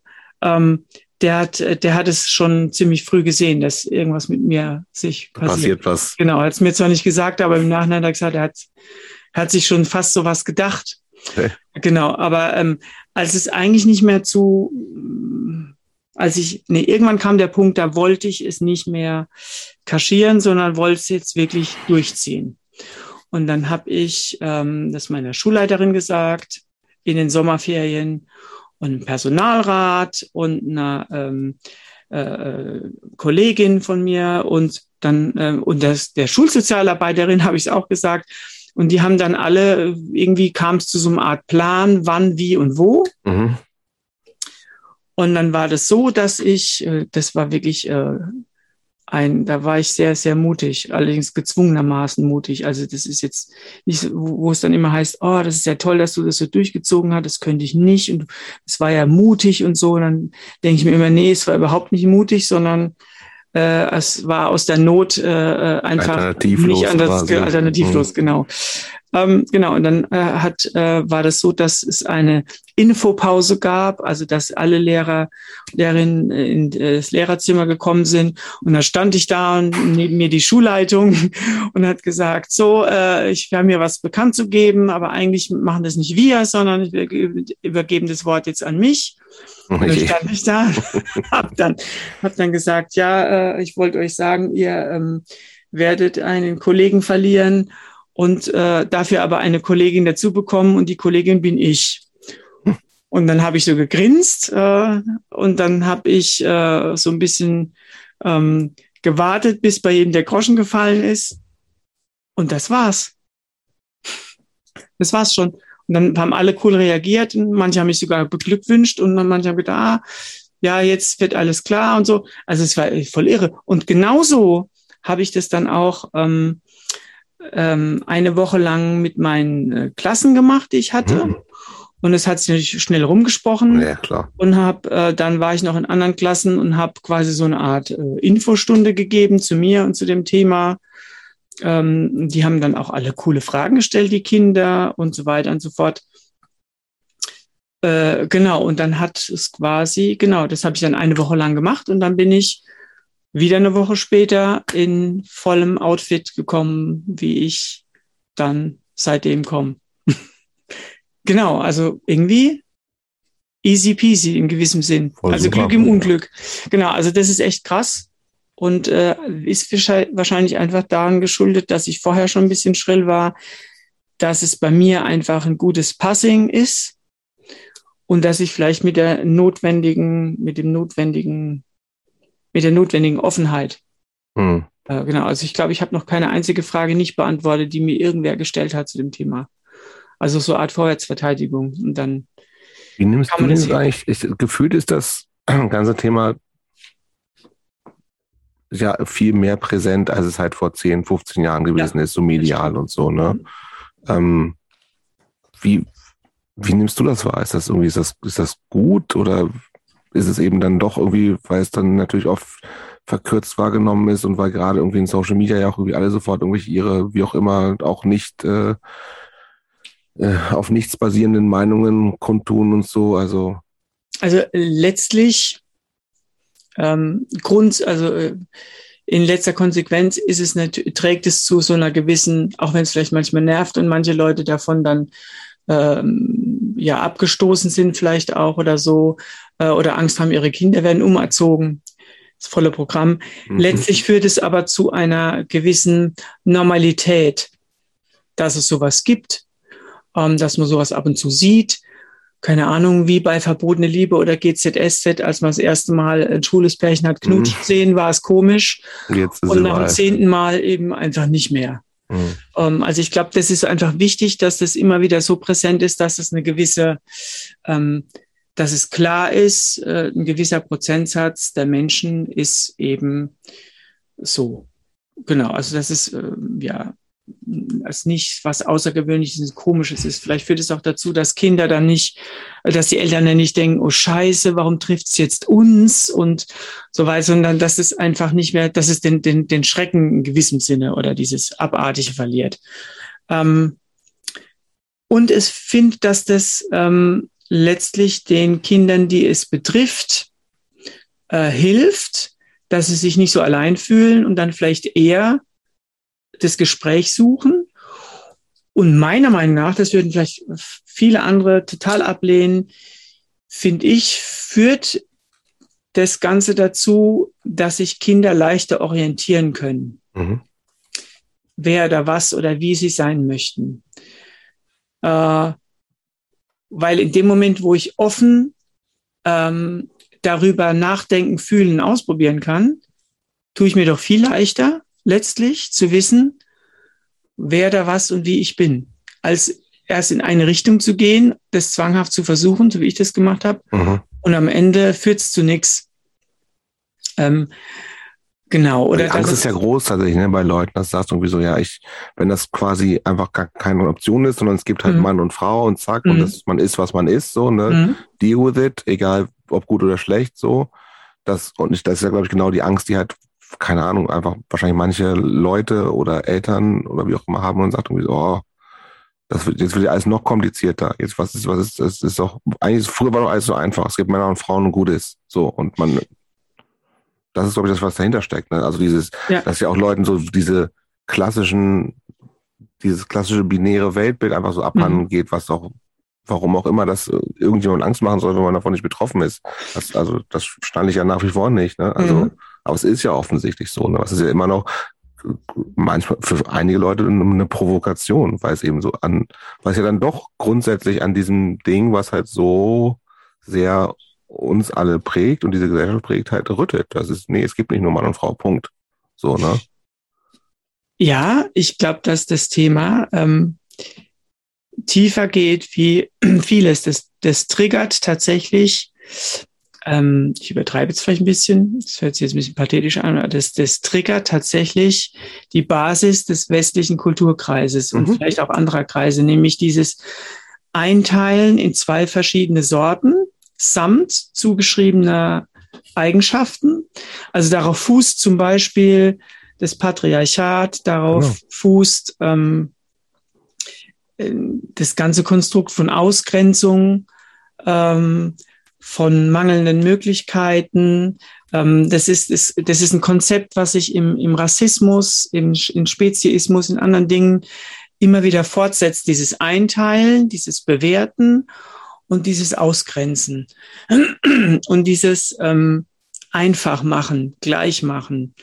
Und ähm, das führt ja letztlich nur zu Frust. Ähm, und äh, auch, auch diejenigen, die äh, ähm, es gerne einfach hätten, die sind ja auch gefrustet. Äh, also, äh, weil es scheinbar doch äh, äh, ihnen nicht gelingt, alles einfach äh, einteilbar zu machen. Also das ganze Thema geht unheimlich tief und emotional, manchmal auch völlig ähm, ohne äh, ohne intellektuelle oder wissenschaftliche Basis. Das ist reines, reines Gefühl, was da eben äh, äh, zum Tragen kommt. Aber ich glaube, das äh, gibt ja in der Gesellschaft noch viele andere Trigger, die dieses ähm, Gefühl ja. äh, erzeugt, dass alles irgendwie nicht mehr so einteilbar und überblickbar ist. Genau. Ähm, ich hätte noch zu diesem Thema eine Abschlussfrage, mhm. äh, nämlich zur äh, zur Abs äh, es gibt ja auch in der Politik da so aktuelle äh, Debatten und Tendenzen, wie mit der mit damit umgegangen äh, werden soll. Ich habe gestern mal nachgelesen. Äh, interessanterweise wurde ähm, wurde diese das Thema Transidentität schon 1978 übrigens vom Bundesverfassungsgericht anerkannt. Relativ lange her, muss man ja tatsächlich sagen. Und darauf basierend ist dann das, vielleicht nicht lang genug, aber jetzt sagen wir mal verhältnismäßig mhm. lang jetzt schon so. Ähm, und daraufhin wurde dann das äh, Transsexuellengesetz erlassen. Das ist, soweit ich weiß, das Gesetz, was aktuell noch gilt. Mhm, mhm. und auf der Basis dieses Gesetzes muss man dann äh, beispielsweise für die, ähm, für die äh, Statusänderung zwei Gutachten vorlegen mhm. und so weiter. Und mhm. man angeblich wird, ich weiß es jetzt nicht genau, so steht's geschrieben, äh, man müsste zum Teil intime, intime Fragen beantworten zum eigenen Masturbationsverhalten ja. und so weiter und so weiter. So. Und äh, vor dem Hintergrund dieser äh, praktisch, dass man sich beweisen muss, Mhm. Ähm, äh, gibt es jetzt diese Tendenz, dass gesagt wird, das kann nicht wahr sein, ähm, dass ich praktisch geprüft werde, was mein, was meine geschlechtliche Identität mhm. ist. Und ähm, daher soll nun das Selbstbestimmungsrecht gelten und ein Gesetz mhm. eingeführt werden, dass ich praktisch äh, als Betroffener mein Geschlecht durch Selbstbestimmung bezeichne und so ist es dann ohne eine mhm. Überprüfung. Mhm. So, ähm, da denkt man jetzt erstmal so, ja, ist ja eigentlich super. Ähm, aber da gibt es jetzt also auch in der linken vermeintlich, also in der aufgeklärten Szene ja auch deutliche Kritikpunkte zu dieser Simplifizierung, sage ich jetzt mal, des Vorgangs. Da wird gesagt, naja, wenn wenn jeder Typ einfach nur die Hand heben muss und sagen, ich bin jetzt hier eine Frau, kann jeder Triebtäter die Hand heben und sagen, ich bin eine Frau und in ein Frauenhaus gehen. Ähm, oder es gibt auch diese Thematik äh, so in sportlichen Wettkämpfen. Äh, da kann jetzt praktisch ein, ein, ein biologischer Mann kann die Hand heben und sagen, ich bin eine Frau und praktisch bei Frauen. Sind, das, das, sind aber keine, das sind keine linken Diskurse, sondern das ist eher dann so, dass was eher von, also die, die, die Kritik gibt, aber das ist, ist egal, wo ich, ich, ja, ja. ich, will, ich will das Lager gar nicht festlegen, aus welchem Lager es gibt, äh, ob es jetzt link oder was auch immer ist. Mhm. Auf jeden Fall gibt es gibt es diese diese diese diese Konter also diese Konterargumentation gegen diese äh, diese Vereinfachung des Verfahrens, weil ähm, einmal Missbrauch leicht angeblich, ähm, äh, äh, das würde Tür, die Türen öffnen für Missbrauch. Und zweitens äh, in, in Sport, also ich könnte als Mann sagen, ich bin eine Frau und ich gehe in, kann in eine, kann ich dann in eine Frauenumkleidekabine gehen und sowas. Wie, äh, hilf uns mal, wie, wie stehst du so, zu dieser Diskussion? Man könnte einen eigenen Podcast darüber machen, ähm, warum im Ausweis überhaupt das Geschlecht steht. Also immer noch die Frage, warum ist es denn wichtig, mhm. dass es irgendwo steht? Warum wird bei der Geburt das gleich eingetragen, damit da keine Missverständnisse aufkommen? Ähm, und gleichzeitig wird äh, in Medizin und anderen äh, Bereichen äh, wird das Geschlecht äh, immer noch nicht wirklich als medizinisch relevant, zum Beispiel bei der Medikamentenwirkung und Vergabe äh, ähm, mit berücksichtigt. Also eine total komische Situation. Und ähm, wenn ich ähm, in ein Frauenhaus stürme, weil ich meine Partnerin verprügelt habe, dann äh, wird nicht nach dem Ausweis gefragt äh, oder äh, welchen Geschlechtsstatus die Person hat, sondern die darf da nicht rein, weil sie ähm, da nicht rein darf. Und ich glaube, dass das, ähm, wenn, wenn eine gefährliche Person oder eine Person, die optisch eben nicht in eine Frauenumkleide gehen soll, weil es im Moment eben noch nicht unisex ist, ähm, dann würde das, glaube ich, schon auffallen. Ich glaube, das sind solche, solche Situationen, wo ein extremes Beispiel genommen wird, um äh, ein Problem aufzuzeigen, was es, äh, was es entweder eh schon gibt. Also wenn ich als durchgeknallter Mann äh, ähm, in eine, in eine, in eine äh, ähm, Umkleide im, ins Schwimmbad von den Frauen gehen will, dann, dann mache ich das. Also ich habe das auch schon mitbekommen, dass das jemand gemacht hat. Angeblich hätte er seine Frau gesucht. Also das würde in jedem Fall passieren. Und ähm, es gibt ja auch äh, im Frauenhäuser gibt es auch äh, Männer, die vor ihrer Partnerin äh, geflüchtet sind. Also wenig, aber gibt's. Ähm, also ich glaube, dass das ähm, tatsächlich nicht, also das sind vorgeschobene Argumente meiner Meinung nach, die äh, in der Praxis entweder sich schnell praktisch erledigen, weil, wie gesagt, wenn ein Zwei-Meter-Typ äh, aufgebracht an die Tür von einem Frauenhaus äh, äh, schlägt, dann ist klar, der wird nicht reingelassen, auch wenn es ein kleinerer Mann ist. Ähm, ich glaube eher, dass, dass man sich die Frage stellen muss, warum ist denn die Bezeichnung des Geschlechts auf einem amtlichen Dokument so wichtig? Also wo, warum braucht man das? Und da habe ich tatsächlich eigentlich entweder medizinische Gründe, aber da würde man dann ja ähm, bei, bei einer Aufnahme würde man ja auch nicht den Ausweis angucken, sondern man guckt sich die Person an und stellt fest, aha, die hat einen weiblichen Körper, da muss ich vielleicht auf dessen das achten oder so. Also wenn der Krankenwagen kommt, dann gucken nicht auf den Ausweis, sondern die gucken dich an. Ähm, Gibt's keine Ahnung. Eine offizielle Erklärung, warum das da drauf steht? Also, so wie du das jetzt erklärst, stellt man sich tatsächlich die Frage, warum das da steht. Ja, das, Aber das, ja, ich habe eine Erklärung? Nee, ich glaube nicht. Also, ich habe noch mhm. keine gelesen. Ähm, auch auch äh, dieses äh, dieses Anrede. Ich meine, gibt es auch so viele Internetmasken, wo ähm, Anrede, Frau, Mann. Mittlerweile darf man noch was reinschreiben, aber warum? Mhm. Ja, da steht ja der Name und man wird ja mit Namen angesprochen. Ähm, ja, keine Ahnung. Man könnte sich überlegen, okay, ja, das hat vielleicht auch noch was mit mit äh, Polizeien so zu tun äh, Personalien feststellen. Ja, die stelle ich ja sowieso fest oder irgendwie Zeugen, äh, äh, dass man jemanden wiedererkennen kann. Aber wenn ein Zeuge einen Straftäter äh, beschreibt, dann beschreibt er das, was er sieht und nicht das, was er in seinem Ausweis gelesen hat, den man ja also ich habe wirklich noch kein Argument gefunden. Das einzige Argument wäre wirklich, dass man vielleicht in den medizinischen Unterlagen das drinstehen hat, dass jemand bei der Medikamentenvergabe eben ganz klar das berücksichtigen kann, weil es manchmal mhm. wirklich einen Unterschied macht. Ansonsten glaube ich, hat es eher was damit zu tun, dass die Leute eben, die das kritisieren, das Beliebige für eine, für eine Gefahr aus irgendwelchen Gründen halten. Ich würde sagen, es führt sich letztlich alles auf dieses Patriarchat zurück, auf diese, auf Machtgefüge, die dann aufbrechen. Wenn jemand frei sein Geschlecht wählen kann, dann hat er ja Freiheit. Und Freiheit ist immer äh, schwierig für viele.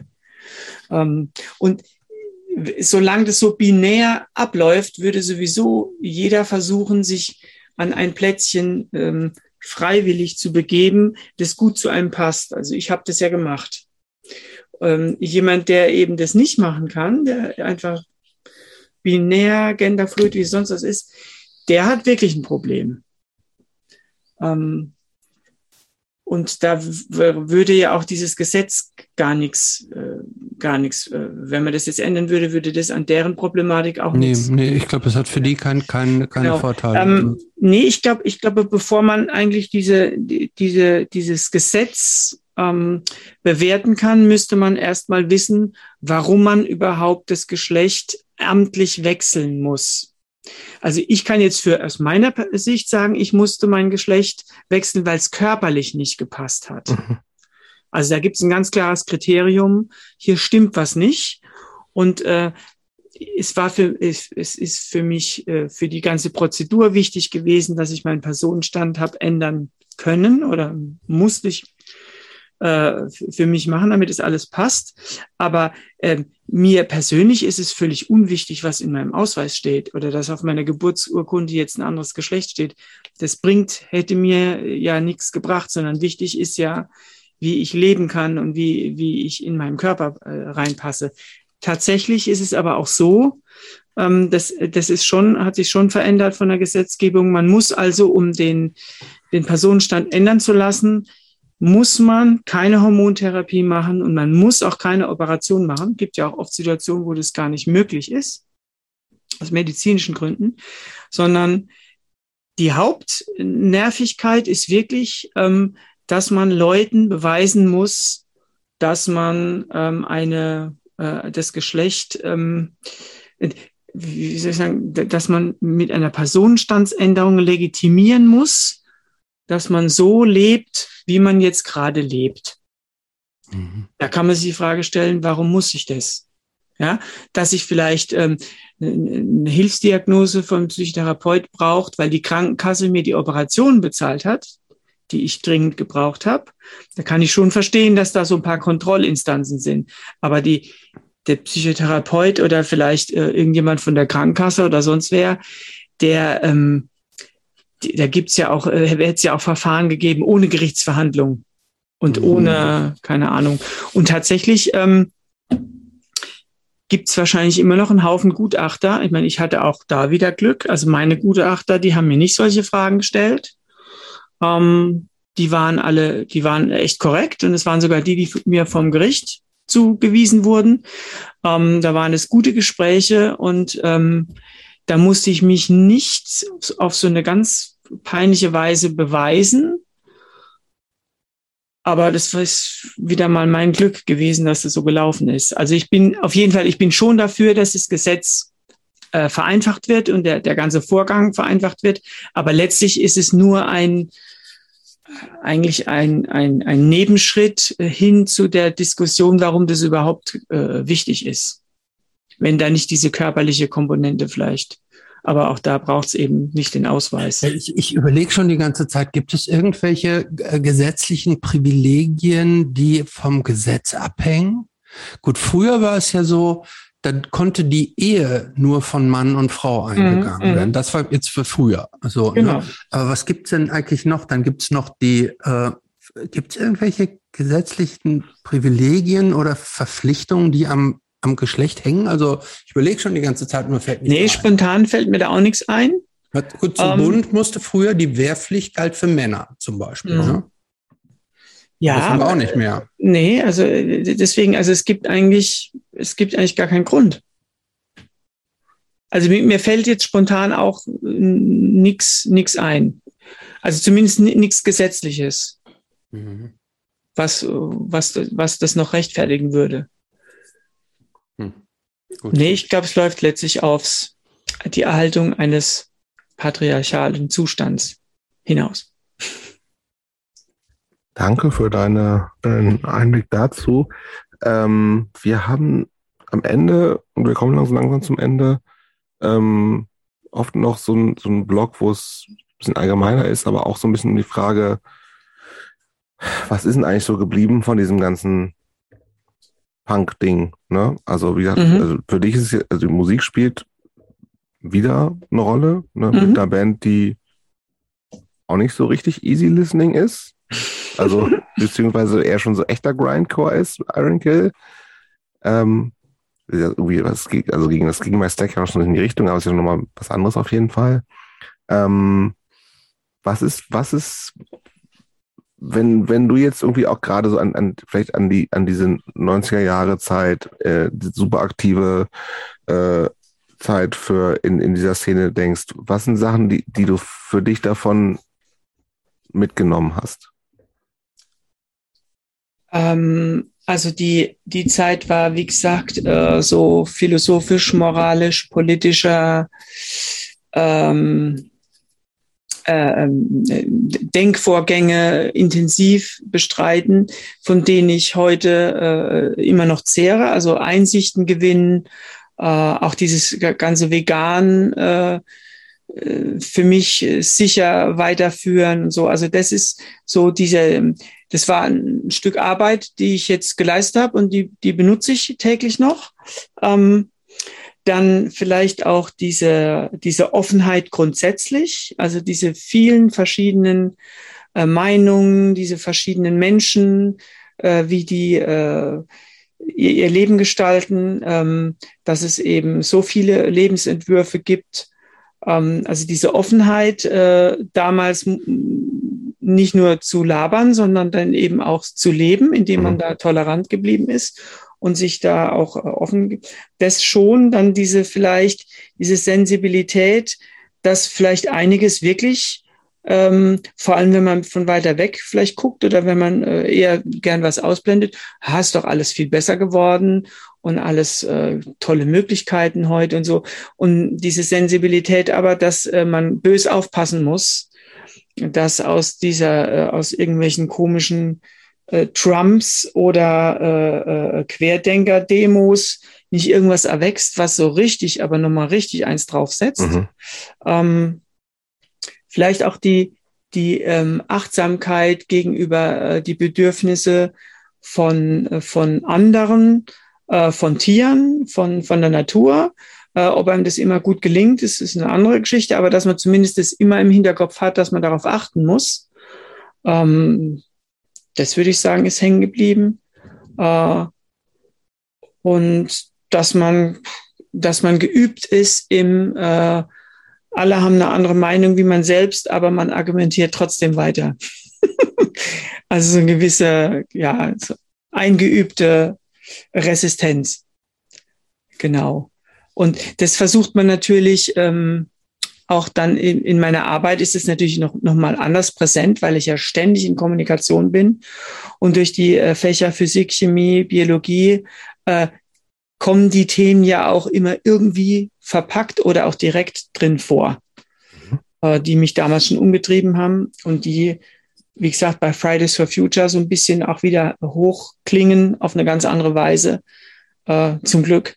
Ähm, genau, ist es ja immer noch präsent. Also insofern ist da erheblich viel übrig geblieben. Meiner Meinung, also für mich, genau. Jo. Das zu Hause, das auch wissen. Ähm,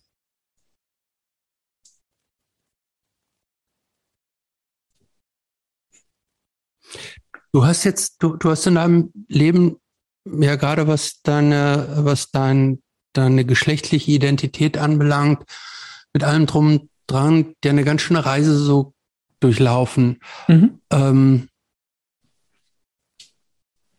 bist du jetzt so komplett angekommen? Bist du, kann man sagen, du bist jetzt da an dem Ort, wo du hingehörst und wo du dich wohlfühlst?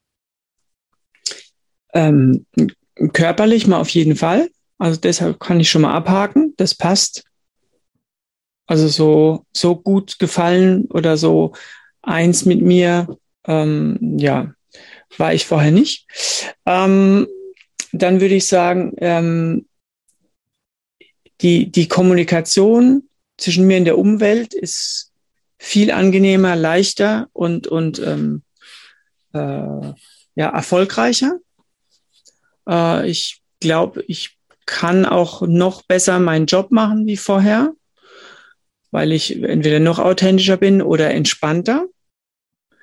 Ähm, und ich kann jetzt endlich ähm, die den Macken oder die sonstigen äh, auch anstrengenden Eigenschaften von mir, die ich darüber hinaus noch habe, die kann ich jetzt endlich mal von dem Rest wegsortieren. Mhm. Also mhm. ich äh, ja weiß nicht, ob, ihr verstanden habt, was ich meine. Also irgendeinen, irgendeinen Knall hat man ja immer oder irgendwelche Schwierigkeiten oder komischen Eigenschaften, unter denen man vielleicht leidet. Und ähm, die sind jetzt noch übrig und das, was da unterschwellig immer gestresst hat, ähm, das ist weg. Also mhm. insofern ist es schon äh, eine ganz, also eine ganz andere Basis, genau. Mhm. Was sind denn das noch für, für, für Macken, ja. die da übrig bleiben?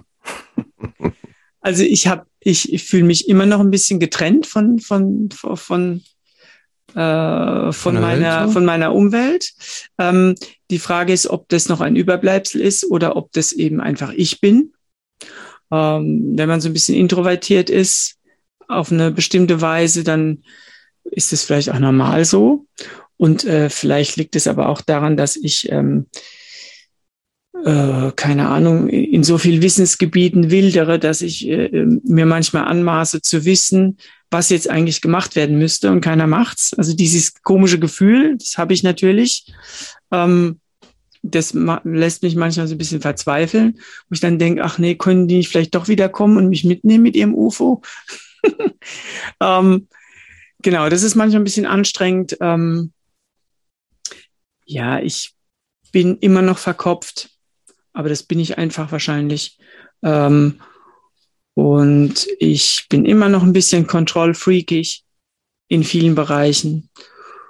Ja, aber also, in welchen so, Bereichen solche, nicht mehr? Also ähm, gibt, kannst du so richtig den Finger drauflegen und sagen, ach guck mal, da bin ich jetzt lockerer, freier, da bin ich jetzt nicht mehr, da, da, da bin ich nicht mehr selber und, unter dieser unter der eigenen Kralle, sondern ja, da kann ich, ja, kann ich kann mich ich. auch also mal ich, von alleine lassen. Ja, ich, ich ähm, muss mir keinen Kopf mehr machen, was ich äh, wie sage, eher wie, ähm, wie ich reagiere, wie ich äh, mich bewege, was ich anziehe. Also ich habe, das ist mir erst aufgefallen, als ich es nicht mehr gemacht habe, ich habe extrem Kontrolle ähm, über, über mich ausgeübt, ähm, mich ständig kontrolliert, dass auch ja jeder mich einigermaßen so wahrnimmt, dass ich nicht äh, irgendwie wieder komisch rüberkomme. Also, es, dass, dass man ständig neben sich steht und äh, ähm, aufpasst, dass, ähm, dass man alles richtig macht. Das, das muss jetzt das nicht Schlimmste, mehr. wenn man immer neben sich steht, ja, oder? Furchtbar. Genau. Nee, das muss ich jetzt nicht mehr machen. Ich bin einfach so, wie ich bin. Also das ist extrem viel entspannter. Also ich mache mir einfach keinen Kopf mehr. Gibt es, äh, gibt es denn im, in, im Leben irgendetwas, irgendwelche Wünsche, Träume, Pläne, irgendwas, wo du sagst, irgendwelche größeren Dinge, wo du sagst, das würde ich gerne nochmal machen, erreichen? Ähm, vielleicht eine funktionierende Beziehung, dann aber halt quasi unter echten Vorzeichen. Mal gucken. Wenn es passiert, passiert Wenn nicht, werde ich, ist auch, also so wie ich jetzt lebe, ist auch gut. Äh, ähm, was ich gern gemacht hätte, wäre noch ein Kind, aber das äh, kriege ich A selber nicht, äh, konnte ich noch nie selber kriegen. Und dafür bin ich jetzt auch zu alt. Also das ist vielleicht sowas, das sind also eher so Sachen wie, ähm, was hätte ich denn eigentlich gemacht, wenn ich es schon früher gewusst hätte? Oder wenn es von Geburt äh, an erst gar nicht so schief gelaufen wäre?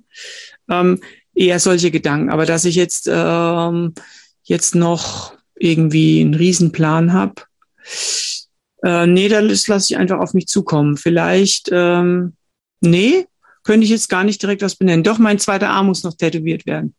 Wie denn? Auch, auch mit so, mit so einem ja. Komplett. Plan steht schon, Geld ist noch nicht da. Aber nur die Arme? Äh, nur die Arme, genau. Nur ja, beide Arme und der Rest. abwarten, wenn er dann gemacht ist. Ach so, vielleicht. Who knows, ne? ja, danke. Ähm, ja, keine Ahnung. Also natürlich würde man erstmal was nehmen, dass man das Tattoo auch sieht. Ähm, es gibt ja Leute, die sind tätowiert und zeigen es nie. Ähm, dann wüsste ich gar nicht, warum. Also es ist, ist ja äh, Teil vom Outfit jetzt aus, aus meinem Gefühl her. Mhm. Also das hat ja keine irgendwie emotionale große Bedeutung, wie das manche machen oder steht für irgendwas im Leben, sondern das ist einfach Teil vom vom Style. Ich kann es gar nicht anders beschreiben. Deswegen ähm, Arm, die sieht man.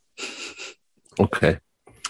ähm, bevor wir zur letzten Frage kommen, weil wir, wir haben jetzt auch schon lange, hatten ja lange nicht mehr gequatscht, ähm, ähm, aber wir haben ganz oft fragen wir Leute nach ihrem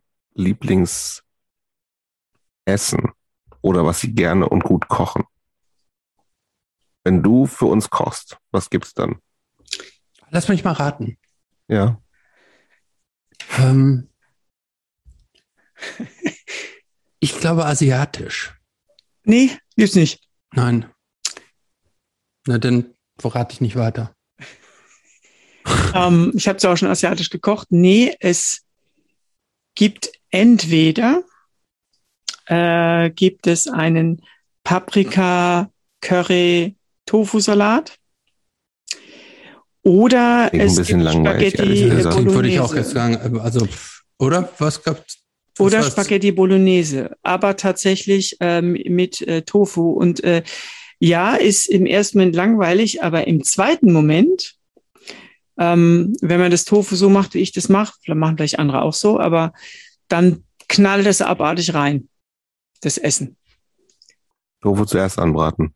Genau, also anbraten mit richtig. Räucher oder richtig, normaler? Nee, äh, nee, dieser äh, mittelfeste, den es überall gibt. Aber Also- kein Räuchertofu. Doch, Räuchertofu kann man auch nehmen, dann Okay, geht's ein bisschen muss aber schneller, nicht. aber, mit dem anderen geht's auch.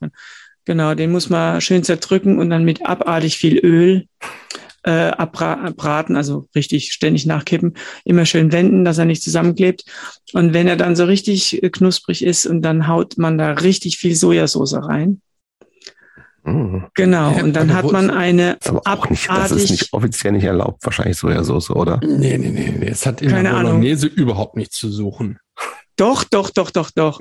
Weil man nämlich dann eine fettige, eiweißhaltige, knusprige und salzige Angelegenheit hat. Aber in, in welchem Wikipedia steht denn, dass diese vier Attribute äh, ähm, zu, äh, die Definition von, von Bolognese sind? Hier, ähm, Jobs, mit wem haben wir schon mal so eine Wir haben Bolognese-Diskussion? mit diversen Leuten über Bolognese geredet. Haben wir, ich weiß nicht, mit- mit, wir haben schon auch schon harte, hart konfrontative Diskussionen darüber geführt, wie man die Was richtige reingehört und was nicht Was Nee, man muss dann einfach nur noch äh, eine Dose gehackte Tomaten und eine Dose, äh, eine Packung äh, Passierte reinmachen. Vielleicht hat man, wenn man cool ist, noch Pilze und ähm, Ja, Karotten bah. angebraten reingekriegt. Aber jetzt, Und ich, dann- ich, ich drücke jetzt hier gleich auf Stopp. Pilz Doch, in der. Bolognese? Mach das, mach das mal, mach das mal. Das Also letztendlich, Nee. Und dann Spaghetti reinkriegen. aber Also ich ich, fand, ich fand dich bis gerade sehr das sympathisch. Das dürfte, glaube ich, nicht Bolognese heißen. Das heißt, offiziell. Ja, auf du- gar man kann keinen also Fall diese Bolognese. Bolognese, Das heißt, da so gibt es ein Wort will. vor, das heißt Matschepampe. Oh, Nee, nee, ist. nee, und jetzt überhaupt nicht. Das ist, das ist wirklich, also das irgendwann schicke ich es euch tiefgekühlt. Und dann, Wir kommen, wir kommen aber vorbei. Landau Ja, ist immer genau. eine Reise wert, so, so wir das. würde ich sagen. So, letzte Frage ist bei uns so eine Standardfrage. Was würde dein 15-jähriges Ich von dem heutigen denken? Du bist 15, triffst dich und denkst, was denkst du dann? Oh je, das sind ja so krasse Fragen. Ey. Ja. Mit 15. Ähm, Sagen, wer ist die Alte? äh, das würde wahrscheinlich denken, hey, cool, dass ich es jetzt schon weiß. Ähm, dann muss ich ja nicht erst dich treffen. Oder so, oder so, so lange rum, rummachen wie du. Ähm, das vielleicht. Ähm, vielleicht würde man, würde es auch denken, hey, cool, äh, also ich schaff's ja trotzdem. So alt und einigermaßen zufrieden, auch beruflich und sonst wie äh, zu sein und immer Glück im Unglück zu haben. Sowas vielleicht. Mhm. Danke mir. Bitte. Vielen Dank. Ich bitte. übrigens nachreichen, in Bolognese gehört immer Stangensellerie rein. Das, das kann man machen. Also ich Das da gegen, gegen Gemüse dazu habe ich nichts. Das Wo ist hast du dir schon das nachgeschaut? Bei, in, auf. Wikipedia oder was? Nee, das habe ich hier, habe ich hier bei Auf äh, bolognese.de. Nee, nee, bei Passione Italiana habe ich das Ah, aber in, also in richtig krasser Original-Bolognese kommen richtig eklige Sachen rein, wie Was denn? Leberstücke und andere hässliche Sachen. Ja, das stimmt. Ich bin Das hier wollen wir das eigentlich Originalrezept aus Italien Uh. von der Accademia Italiana Genau, della also das will man Cucina. nicht. Nee, das Da ist wir nicht. tatsächlich mageres Rindfleisch aus Bauch und Rücken drin, Pancetta, das ist Schweinespeck, Oh, äh, Karotten fein gewürfelt, Stangensellerie, Zwiebeln, geschälte Tomaten, Rotwein, Vollmilch, übrigens auch wichtig, Kann ich auch nicht sehr übrigens. lecker. Gemüsebrühe etc. So, okay. Nochmal danke mir. Vielen Dank. Ja, bitte, bitte.